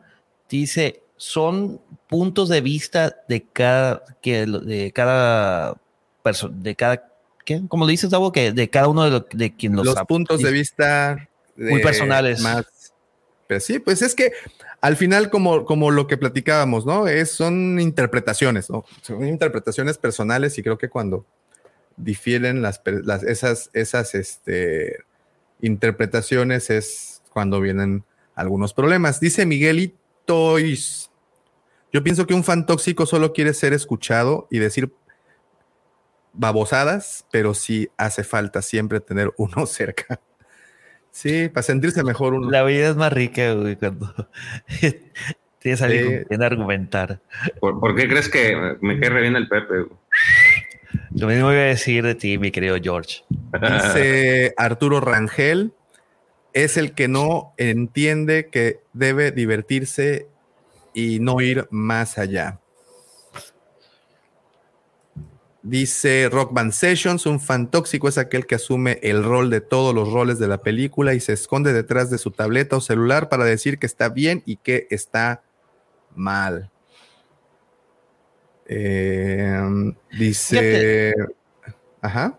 Davo, ahorita que hablas de fan, fan tóxicos, güey, fíjate que eso es algo muy bonito que me quedó de la Guampacón, güey, porque a pesar, fíjate, a pesar de que seguramente muchos de los que asistimos y que asistieron, no le gusta todo lo que hay del universo Star Wars, pero la pasamos tan bien porque todo, todo, todo, al final del día disfrutamos la saga, güey estuvo, no, no fuimos así como en plan de mala leche de que en, los paneles, por ejemplo, de, que empezaron a hablar de cierto punto y que no, está mal. No, esto no fue así. No, así no fue. No, ustedes, todos los que están ahí enfrente, están bien mal y me la Pérez Prado, güey. No, güey. Te, te, voy a decir algo que, que, a lo mejor es, se va a escuchar mal, güey. Pero mucha de la gente que da sus opiniones, como dicen detrás del teclado, no son capaces de decírtelo de frente. Y ahí es, a lo mejor, digo, no creo que, no, no sé, pudiera haber sido el caso que en la convención, pues todo bonito, pero a lo mejor cuántos de ellos no, de los que estuvieron ahí no han tirado hate así, pero no son capaces de decir. No, lo, lo, lo, lo, mejor, George, es que los, lo mejor de todo esto, y aquí lo aprendimos de primera mano, los que tiraron críticas fueron los que no asistieron. Ah, exactamente, a eso, voy. Eso, eso, creo que es el, el, ejemplo, el, clímax de alguien que, o, bueno, adelante, vas. Es, es, y muchos de las, por eso voy también con lo que decíamos al inicio de que decía el profe, claramente la serie de Obi-Wan, que es ahorita la que está en el ojo del huracán, no es para todos los fans porque es un producto muy, demasiado de nicho. Tenías que conocer, tienes que tener el bagaje de lo que es Obi-Wan para poder disfrutarlo, porque a lo mejor sí lo, lo, puede ver cualquiera porque es de dominio público, pero la experiencia que te vas a llevar quizá no, es, no va a ser mm, tan gratificante si no traes el bagaje al menos de, este, de las series este, pero creo yo que también tendría que ir de la mano con libros y cómics para que puedas disfrutar lo que era lo que tú decías. O sea, los que no se han quejado realmente son, la, son gente que, que, sí trae ese, ese, ese bag de, de, de, Obi-Wan. Y entonces ahí es donde, donde sale ese comentario que tú dices. O sea, no fueron a la Wampacom, se quejan, critican, pero pues entonces, ¿cómo vas a criticar algo que en el que no estuviste. O sea, ¿cómo puedes decir, eh, ah, no me gustó, pero no, no, no participaste? Entonces, creo que también eso va de la mano. Sí, oye, mi querido Davo, ¿me dejas hacer la pregunta que hice en el, en el grupo? De, de, a ver, querido Guampo Auditorio, ahorita que los que están aquí, este, bien atentos, tenemos 68 espectadores. Primero, deja su like, por favor. Segundo, este, ¿qué saga se les hace que tenga el fandom más tóxico? ¿Es Star Wars? ¿O habrá alguna otra saga? Madre santa. Bueno, mira, es que sabes que aquí para empezar creo que es puede llegar a ser desproporcionada la pregunta porque creo que eh, hoy en día Star Wars, la comunidad que rodea Star Wars, es una comunidad muy vieja, muy grande también, y creo que por eso se magnifican más las cosas. Eh, la comunidad de Star Wars, pues obviamente ya representa incluso un sector, ¿no? Ya es una, es una etiqueta más que te ponen. Ah, es fan de Star Wars. Ah, sí, sí. Eh, en, mi caso, se me da que, ¿cómo decirlo? Como yo convivo con más gente que le gusta Star Wars, pues puedo decir que son los, los Warsis, ¿no? Pero también conozco gente que le gustan los cómics, le gusta mucho Marvel y que repudia el MCU. Y también conozco tolkienianos, digo, no sé cómo, cómo se refiere a gente de Tolkien, que también no le gustan ciertas cosas de las películas, ¿no? Pero yo te diría que los de Star Wars porque es con los que más convivo. Yo te, yo te diría Pero que seguro en todas hay. Eh, yo te diría que el que más es, yo creo que se la pelotean entre Star Wars y Marvel, porque son los que tienen más contenido. Porque tú dices, por ejemplo, El Señor de los Anillos, pero este, tiene una serie limitada de libros y ya no se ha escrito nada. Eh, también, por ejemplo, Game of Thrones, digo, yo sé que les gusta mucho y todo, pero tiene un número limitado de libros. Perdón, pongo pausa a ese comentario del Señor de los Anillos porque vamos a ponerlos a prueba. De hecho, ahorita en unos meses van a tener vamos a tener, me considero fan también del Señor de los Anillos, una serie de televisión que creo que no se basa en ningún material escrito hasta el momento, ¿no? Exacto, entonces... Ah, entonces ahí va a ser la gran prueba para ver. Pero no, creo que sí, sí hay material de ese, Davo, sí, de, de todo. Sí hay, base, sí, hay una base. Entre otras es el Cimarillón, que habla del origen de los anillos, y según yo, está basado en eso, güey. A ver, vamos a hacer una guerra de opiniones. Pero, pero por ejemplo, es, es lo que te decía, o sea, eh, eh, tiene ¿cuántos libros tiene Game of Thrones? Eh, son, cinco, son como diez. Más los tres cuentos. Pero eso considera como uno. luego Fuego y, fuego, y Sangre. la guía visual esta de Mundo de Hielo y Fuego. ¿Cuántos te gustan? ¿15? No, menos. De, no, 10, 10, 9 más o menos. Tiene 10 libros y una, y una serie basada en los libros. Y párale de contar. Y los cómics. Y, los cómics, que también son, quiero Basados en los libros. Basados en los libros, y párale de contar. Pero, por ejemplo, Star Wars, lo que dicen 10 libros, ahorita llevamos del año pasado, quién sabe cuántos libros sacaron, pero más de 10 sí. Y entonces desde los 70 han estado publicando libros y libros y te extienden la historia y te extienden la historia. Yo creo que por eso es más, hay más, más este, controversia eh, en Star Wars porque tienes un montón de libros que te narran sobre muchos personajes y algunos hasta hacen historias de, más a fondo de muchos personajes. Entonces tienes mucho contenido y a la hora de que surgen las, los live action es donde empieza el problema porque es tanto el contenido, es tanta la información que hay, que inclusive lo, lo, hemos llegado a decir, a veces algunas cosas se contraponen con otras y por eso hace tanto escollo, a diferencia de, de, por ejemplo, las sagas que decíamos, Game of Thrones tiene ese contenido y ya no hay más. Entonces, este, no hay tanta gente involucrada. Igual, no sé, El Señor de los Anillos tiene su, nicho de algunos libros, a lo mejor 20, no sé, y ya no hay más. Este, y, Marvel es otro ejemplo, ¿no? Marvel no ha dejado de publicar cómics, cómics, hay libros, cómics, películas, entonces tienes un montón de contenido y creo que eso también es muy importante para que existan muchas este, personas que entren en controversia con otras respecto a opiniones acerca del contenido, precisamente por eso, porque es demasiado el contenido. Oye, yo, tengo una, una, pregunta muy válida ahorita que Mándalo aquí, este, dice que los de Dragon Ball y Pokémon son bien intensos también. Eh, yo no conozco, de verdad que ignoro por completo el tema del anime y todo, todo ese tema. Eh, yo no sé qué tan violento sea la situación en ese, en ese, en ese nicho. Y por cierto, ya está la encuesta en el chat. Depositen su voto. Ahí dice, ¿es acaso el fandom de Star Wars el más tóxico? Y hasta este momento, recién la acabo de lanzar, van apenas 10 votos y de los 10 dicen que el 89% que sí y un 11% que no. Si difieres, por favor, deja tu voto ahí en el chat. Si me dejas responderle a mi querido Alex de Mandalore. Saludos, Alex. No creo que sea tanto, este, Alex, de que sea de Dragon Ball y de Pokémon. Este, más bien es ellos contra otras sagas, porque la serie de Dragon Ball, con excepción de Dragon Ball GT, que la sacaron del canon porque no tuvo la bendición de Akira Toriyama. Perdón, me sale lo hiper ñoño otaku, como dices, yo no este dije eso, no es cierto, güey. Yo no dije otaku ni nada. Ah, ¿no me dijiste la vez pasada, güey? Bueno, la vez pasada y en secreto, güey. No pensé. Pero era de cariño. Sí, güey. Era de cariño y ahorita ya lo vertiste en público. Ahora, como te acabo de decir Freddie Mercury también. Yo, no tengo problema, güey. O sea, este, con otakus, güey. Es un estilo de vida morro.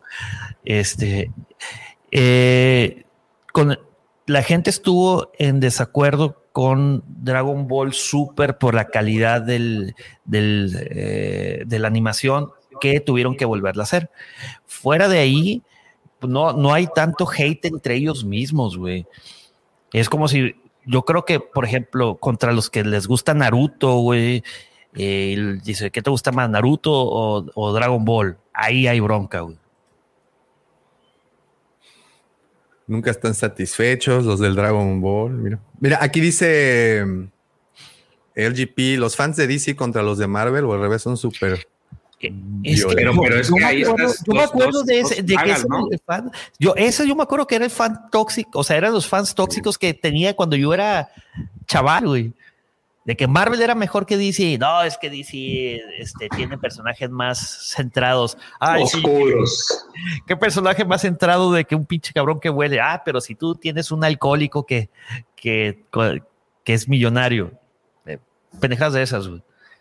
Es más, tanto así que me acuerdo de Amalgam, que fue el universo que se creó después de la, del crossover que hubo entre. Pues, Marvel. a ti te tocaron los tiempos de Moisés y Ramsés, ¿no? Highlander. Entonces también. Vi cómo se cayó. Gutenberg imprimía esos, esos cómics todavía. Sí, güey. Ah, yo estaba con ellos, güey. Sí, señor. Ahora, ¿qué tipografía le pasa, señor Gutenberg? Muy bien. Estaba con los hermanos Marx y todo eso, güey. Pues sí, es que yo creo que aquí concuerdo con muchos que dicen que cada universo, cada saga, cada franquicia, pues tiene su comunidad y como toda, como todo bioma, pues debes de tener una cierta cantidad de presas y depredadores, ¿no? Entonces, que esto pues va a ser así siempre. Yo creo que por ser eh, la comunidad Warsi tan grande, tan longeva, pues digo, ya van 40 y qué? 43, 44 años, casi 45 ya. Sí, ¿verdad? Casi 45. ¿Cuántos años tengo yo? Sí, pues casi 45. Un, año más que tú y yo. Sí, sí, sí, sí, correcto. Entonces, eh, al tener tanto tiempo ya eh, presente, pues tienes una comunidad grande, tienes una comunidad informada que además cometes, tienes el, el, latino de, adelantarles tus proyectos, de estar eh, con todo el tiempo en comunicación con tu, con tu comunidad y todo, pues sí, evidentemente se hace grande y es la más sonada.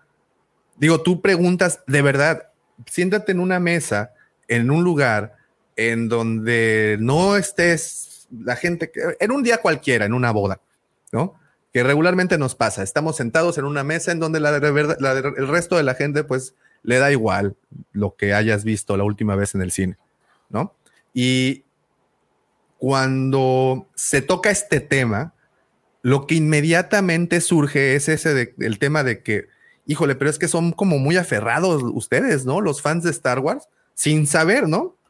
Pero ese es como la, pues ya el estigma que se, que se tiene. Y sé que no los hemos ganado a pulso. Digo, no todos se avientan tres horas semanales hablando de Star Wars, güey. Cinco horas para unos. A veces. Guiño, guiño. Guiño, eh. guiño. Oye. ¿Cómo la ven? Fíjate, ahorita hicieron el comentario que, lo, que los de Star Trek también tienen un fandom muy tóxico, y yo me acuerdo por mi papá, cuando sale la eh, The Next Generation. tóxico qué? No, güey, es que se empezó a dividir eh, de Star Trek las, los originales y Star Trek The Next Generation, porque uno eran Trickers y los otros eran Trickies. Dependiendo de qué serie, Trickies, sí. Así como los de, básquet. ¿Eran los que jugaban básquetbol? Exactamente, güey, los mismos. Eh, dependiendo de qué serie te había tocado, tú, tú caías ahí en ese, eh, en ese, en esa definición. Pero luego empezaron a salir Deep Space Nine, Voyager, eh, Enterprise, etc, etc, etc. Y ahorita mi papá dice, güey, al Chile, fuera de la serie Picard, las nuevas series que están sacando en, Prime, dice, no me enganchan, güey. tienen una agenda muy rara. dice, no, no puedo con ello. Y estamos hablando que mi papá, si yo soy Highlander, mi papá estuvo, en la creación del universo, güey. Es más, papá es Mr. Manhattan. Sí, cabrón. nació cuando, cuando se hizo el sol, güey, ya debía como tres recibos de la, a la CFE, güey. Ahí donde te escuchen, te van a dar un cachetadón por irreverente. Estás diciendo viejo, cabrón. roto. Este, no, tengo, he tenido la fortuna todavía, tengo la fortuna todavía de tener a mi padre, güey. Este, que ahorita está aquí en Monterrey, por cierto, y no lo puedo ver. No, rayos. Órale. ¿Cuándo llegó? Debut COVID ayer. Va. Este. Pero, y, él dice, mi papá mismo lo dice, o sea, y, no es tóxico, simplemente dicen, no, esas nuevas series, con excepción de la de Picard, dice, no son para mí. ¿Por qué? Porque las veo y hay demasiadas cosas que, personajes que no estoy de acuerdo porque está, eh, Star Trek empezó de una forma muy elocuente y ahora, pues, no van conmigo, o con lo que yo crecí, o con lo que yo tengo bien inculcado. A lo mejor es lo que le pasa a Lucifer con Doctor Who, ¿no? Creo que las últimas ya no le, Digo, no sé, yo no, yo no conozco Star Trek, la verdad. Solo conozco la nave y las películas de J.J. Abrams. Ya, ya, ya nos había preguntado previamente LGP, se me perdió nada más el comentario de LGP, en donde preguntaba lo mismo que Danny Atomic, eh, que si nosotros aquí en los videos en YouTube teníamos eh, haters o, personas, bueno, haters en realidad se refirieron Tenemos fans tóxicos. no, como dice el escorpión dorado, fans eh, confundidos. Este, no, no, no, pero mira, fíjate que hasta el momento, hater, así lo que se le llama hater, no, eh, he tenido personas que me han escrito incluso por las redes, eh, me han dado mensajes directos diciéndome, no, no es que te odie a ti, es que odio a todo lo que tiene la, la estampa de Disney y cuando subes un video tocando algún producto con Disney, pues inmediatamente le pongo dislike porque esa es mi manera de protestar. palabras más, palabras menos, interpretación mía, pero así es lo que me han dicho dos o tres personas, o sea, no, tampoco te voy a decir que todos, que el dislike se lo gana porque pertenece a Disney, que porque es basura de Hasbro, que porque él ya no colecciona, o sea, ese tipo de, personas. Haters a nivel personal. Con nosotros, dice. Con, nosotros, con nosotros. Afortunadamente hasta este momento, no. Digo, se han dado casos, eh, no aquí en YouTube, en otras redes en donde, repito, se la toman personal, no pasa nada. No, no, no, nada que un blog y un borrar comentario no solucione, porque los veo innecesarios. La verdad es de que creo que cuando tienes ya tiempo trabajando tanto en redes, que estas, de verdad que cuando estás aquí arriba te expones mucho. Eh, yo la experiencia que tengo pues es de radio es para mí el medio con el que crecí. Y sí, también en la radio te hablan por teléfono y a veces te dicen lo que piensan porque pues estás montado en un personaje y se la van contra ti. Desde la creación de las redes, Twitter, por ejemplo, cuando estaba como locutor con Twitter, pues sí te llegan muchos más comentarios, estás expuesto. Afortunadamente no tantos, pero sí vas ahí acumulando gente que no le caes bien. Y eso es totalmente natural no, no somos, como dicen, monedita de oro para caerle bien a todos. Entonces, si llevas el tiempo suficiente atrás de un micrófono exponiendo tus puntos de vista en diferentes medios que alcanzan a otras personas, pues tarde que temprano te vas a encontrar con alguien que difiera. Pero es muy diferente, y se los decía al principio, es muy diferente cuando difieren y te exponen su punto de vista a que cuando difieren y te dicen por qué tú estás mal. Creo que ahí está, ahí es en donde está la, la, gran diferencia. Y aquí en el canal, pues sí, les repito, hemos tenido comentarios fuera de lugar, hemos tenido eh, opiniones diferentes, afortunadamente nunca agrediendo, afortunadamente hasta el momento, digo, sí han llegado de repente comentarios que ni se toman en cuenta, pero esto es conforme vas creciendo. Tenemos un video, por ahí uno de los shorts, que ya alcanzó los 3 millones de reproducción. Y si les leyera los comentarios que han llegado junto con eso, de verdad te asustas. En, esta, yo se los he platicado. Este short es la historia de Lucas, cómo él apuesta y cede su sueldo como director y le, le apuesta más a las regalías de los productos, ¿no? Sabemos esta historia, los que coleccionamos y los que estamos aquí con, creo que sabemos mejor que nadie esa historia y cómo toda la retribución que les trajo. Y el mensaje que lanzo en este short de verdad que es positivo.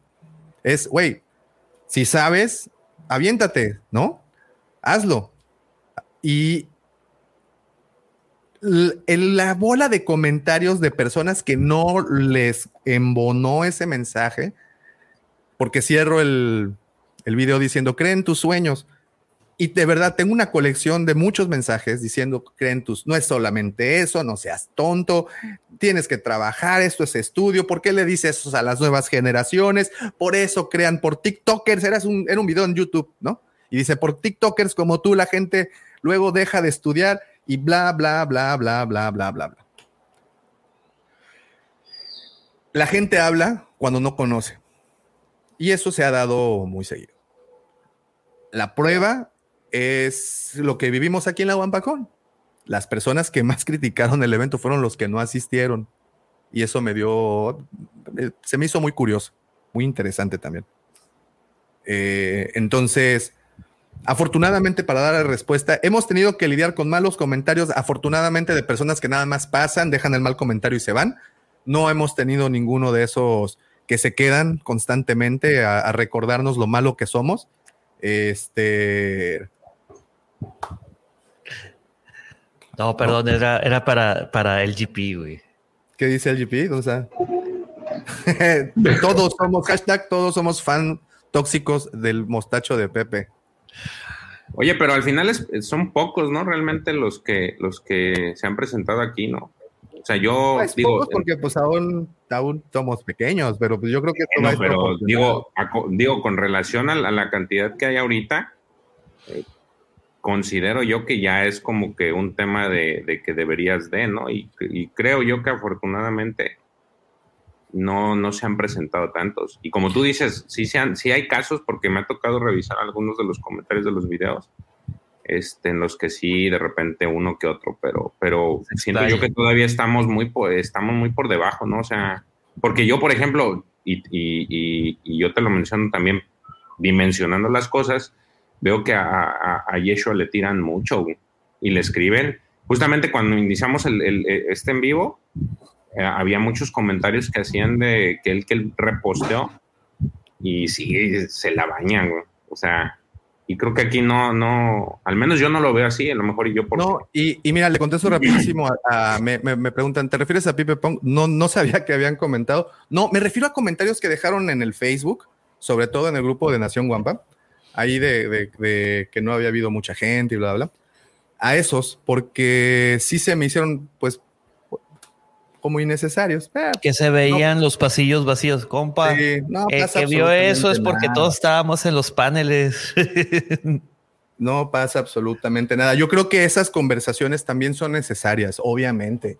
Las tomas como parámetros. Mira, recientemente, bueno, recientemente entre comillas, eh, hace unas, ya unos meses, eh, YouTube modificó eh, el que ya no puedes dar dislike. No sé si sean, bueno, ya los dislikes sí lo puedes dar, pero no, no aparece pues ahí el dislike, ¿no? Das like o dislike, pero pues nada más se ven los likes. Y mucha gente al principio protestó por eso porque de cierta forma el creador de contenido lo ve como un parámetro para ver, pues, qué tan positivo o qué tan negativo fue, fue el video. Y al eliminarse, en teoría, evitaban un poco la mala conversación, ¿no? De, de- de los videos. Eh, pero yo creo que alguien que está por culpa de Katy, en, en- en- en la creación de contenido, ¿Culpa de qué? eh, Katy, Katy Kennedy es la responsable de Ya. eso. Entonces, bueno, eh, que- creo que como creador sí necesitas el parámetro. Sí necesitas ver si estás bien, si estás mal. Y, es todo, y eso queda abierto a una conversación. Todo eso lo único que lleva a es un, es un intercambio, un diálogo de intercambio de información en donde lo tienes sí o sí que tomar como una retroalimentación si lo que buscas es mejorar tu producto. Yo entiendo entonces que hoy en día las productoras, eh, por ejemplo, Lucasfilm, Disney, no sé, llámale como quieras, deben de tener el ojo muy, muy, muy, muy atento, perdón, el, el el ojo y me señalo el oído, güey.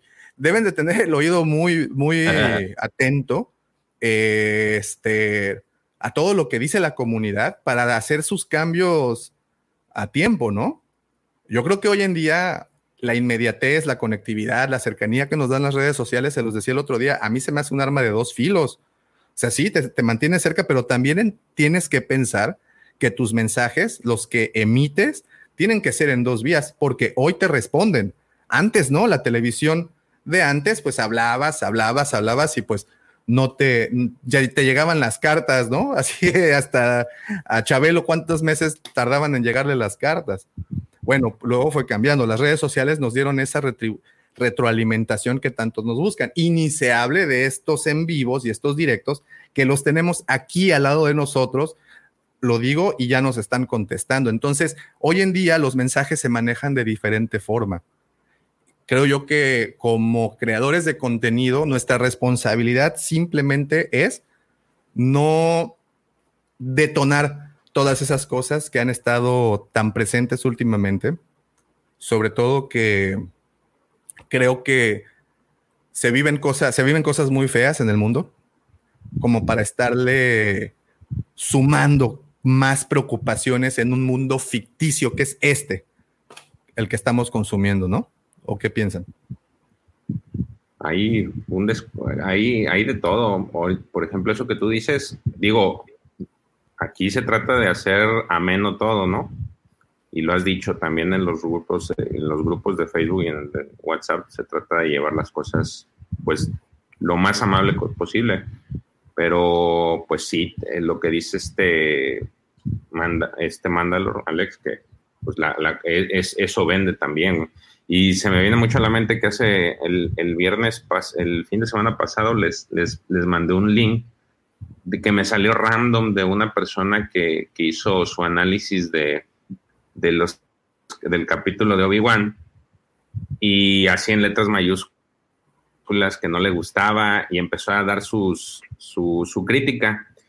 Lo, chistoso es de que me puse a leer los comentarios que ponían y toda la gente que no, parece ser que jaló a toda la gente que no le gustaba y todos así era comentario tras comentario que todas las quejas, eran, la mayoría eran quejas.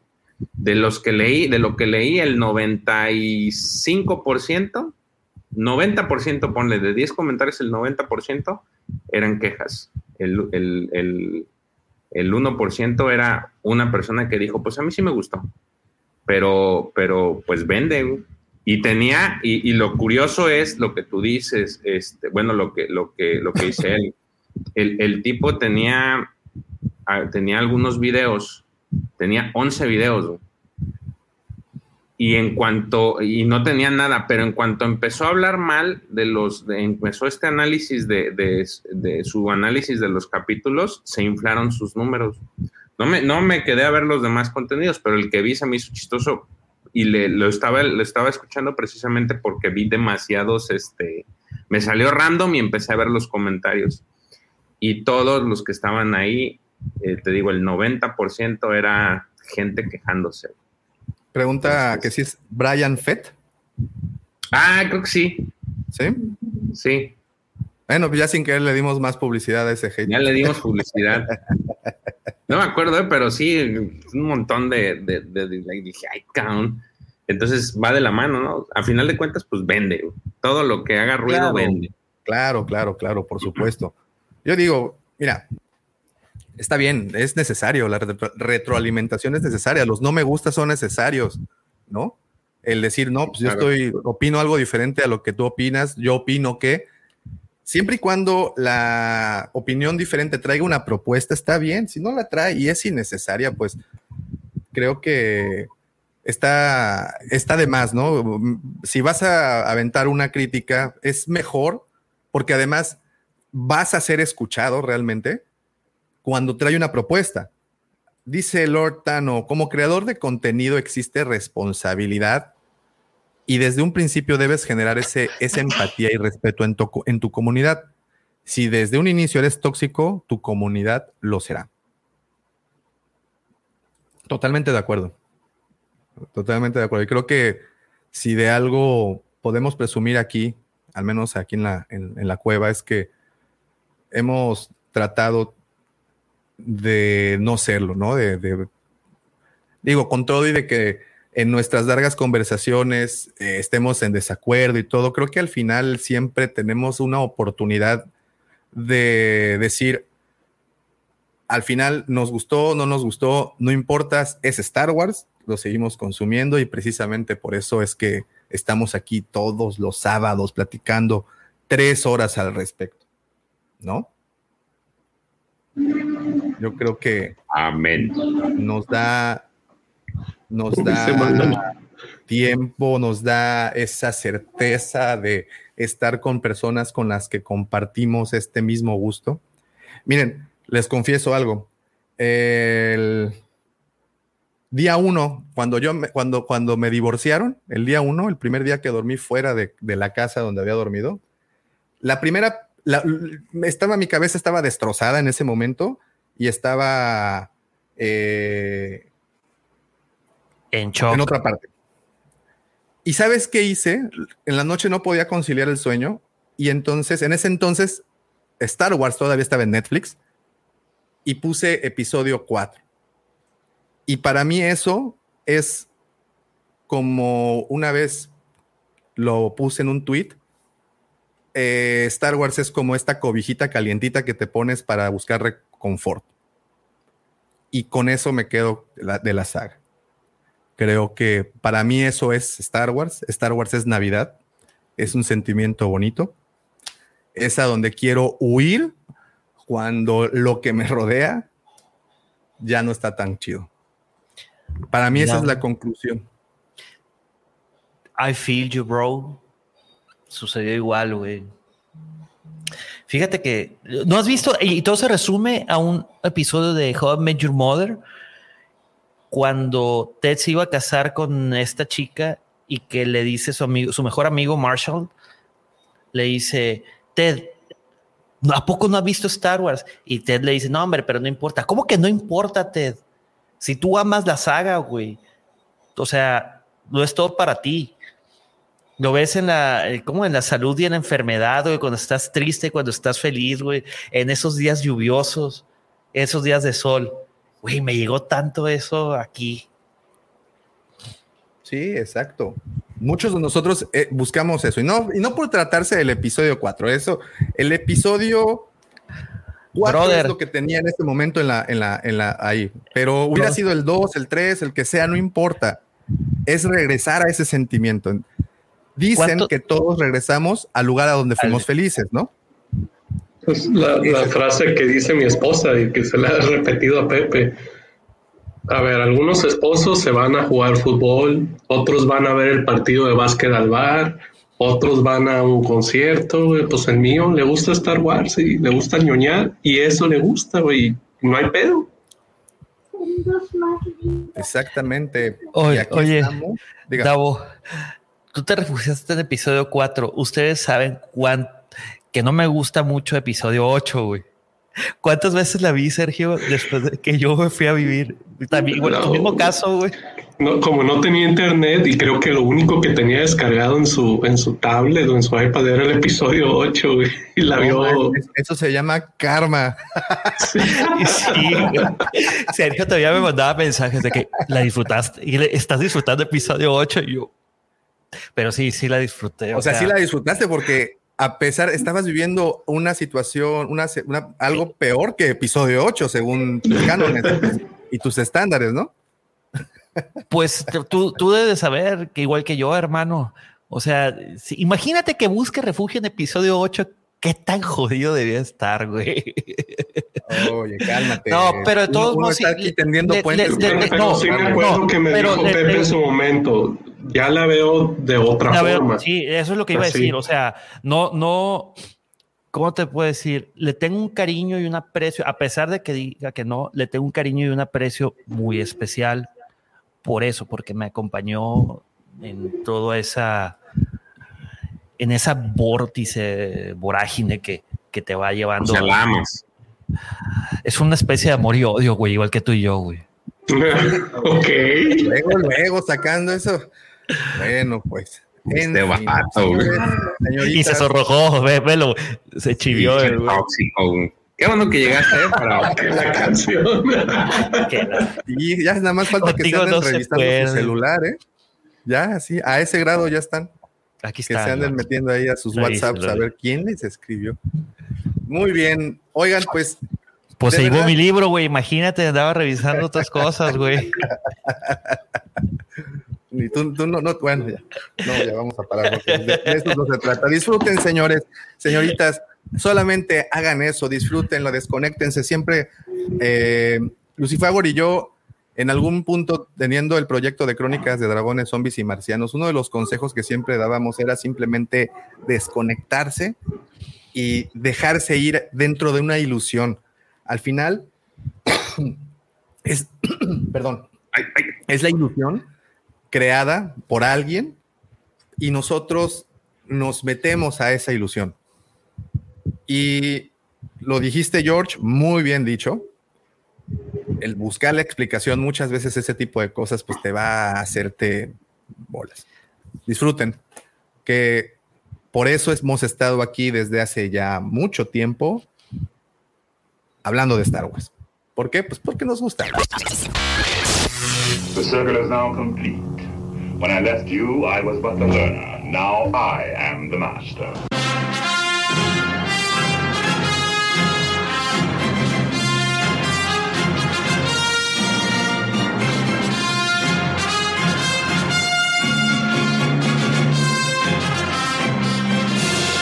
Señores, muchísimas, muchísimas gracias. Sobre todo, muchas gracias a los que estuvieron desde temprano eh, comentando. Como siempre les decimos, esos comentarios enriquecen mucho el contenido del podcast. Nos gusta mucho escucharlos.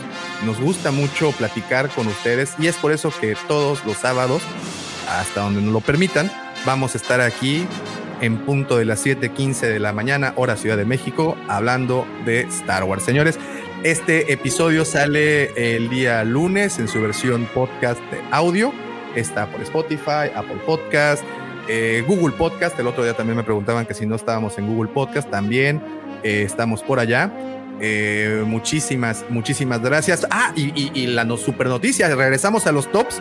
Estamos de nueva cuenta en los tops de Spotify y de Apple Podcast. Muchas gracias.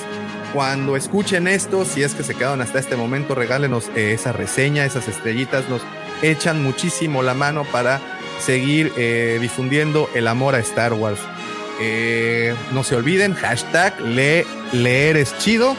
Chéquense el videito del Arco Kyber, subió video el día de ayer, muy interesante échenle un ojito. Eh, ya el miércoles nos vemos con el último episodio de Hablando de Obi-Wan, ya a partir de la siguiente semana, no de esta, próxima, ya regresa hablando de cómics. Eh, este, y pues habiendo dicho todo esto, les agradezco, pero esto no hubiera sido posible sin los comentarios perspicaces, controvertidos, geniales y picantes de mis queridos amigos Pepito, el buen George y Checo. Muchísimas, muchísimas gracias por estar aquí como siempre. Y pues nada, no nos de podemos. Espérame, espérame, Davo, Davo, tranquilo, papi, tranquilo. No comas ansias. Y nada de esto hubiera sido posible sin la mente siniestra, el siempre invitado, la más igualado, Chayanne de la Riviera Maya, Justin Bieber de la 137, el único, el mismísimo, arroba Davomático. Muchísimas gracias, Pepe. Muchísimas gracias. Les mandamos un fuerte abrazo al profesor y a Lucifagor. Eh, Pepe, que todo, todo, que todo fluya te recuperes pronto. Gracias y, y muchas gracias a todo el sí. auditorio que ha estado al pendiente de, de, tanto de mi esposa como de Baby Griller. La verdad, no, no esperaba recibir tanto amor de, de todos ustedes. Y hablando de fan tóxicos, esa es la gran, gran muestra de Ese que es el no otro hay- lado, ¿verdad? de que no, no, de que así como hay fan tóxicos, hay fan que, que, caray, ni siquiera nos conocen y están al pendiente, les, de verdad, este, cada palabra de deseándome buenas vibras, deseándonos buenas vibras, este, se- no- nos llega al corazón, creo que por ahí también mi, mi queridísimo amigo eh, Nico, este, creo que su familia también, eh, él y su familia también tenían COVID, hermano, que todo salga bien. Este, sí, ahorita está bien duro este pedo. Cuídense, síganse cuidando. Cuídense, cuídense mucho, no, no bajen la guardia, todavía no se va esto por completo. Y pues para eso, lo único que les podemos desear es... Que la fuerza los acompañe. Hasta la próxima, amigos. Hasta pronto, señores. Gracias. Vale, cuídense.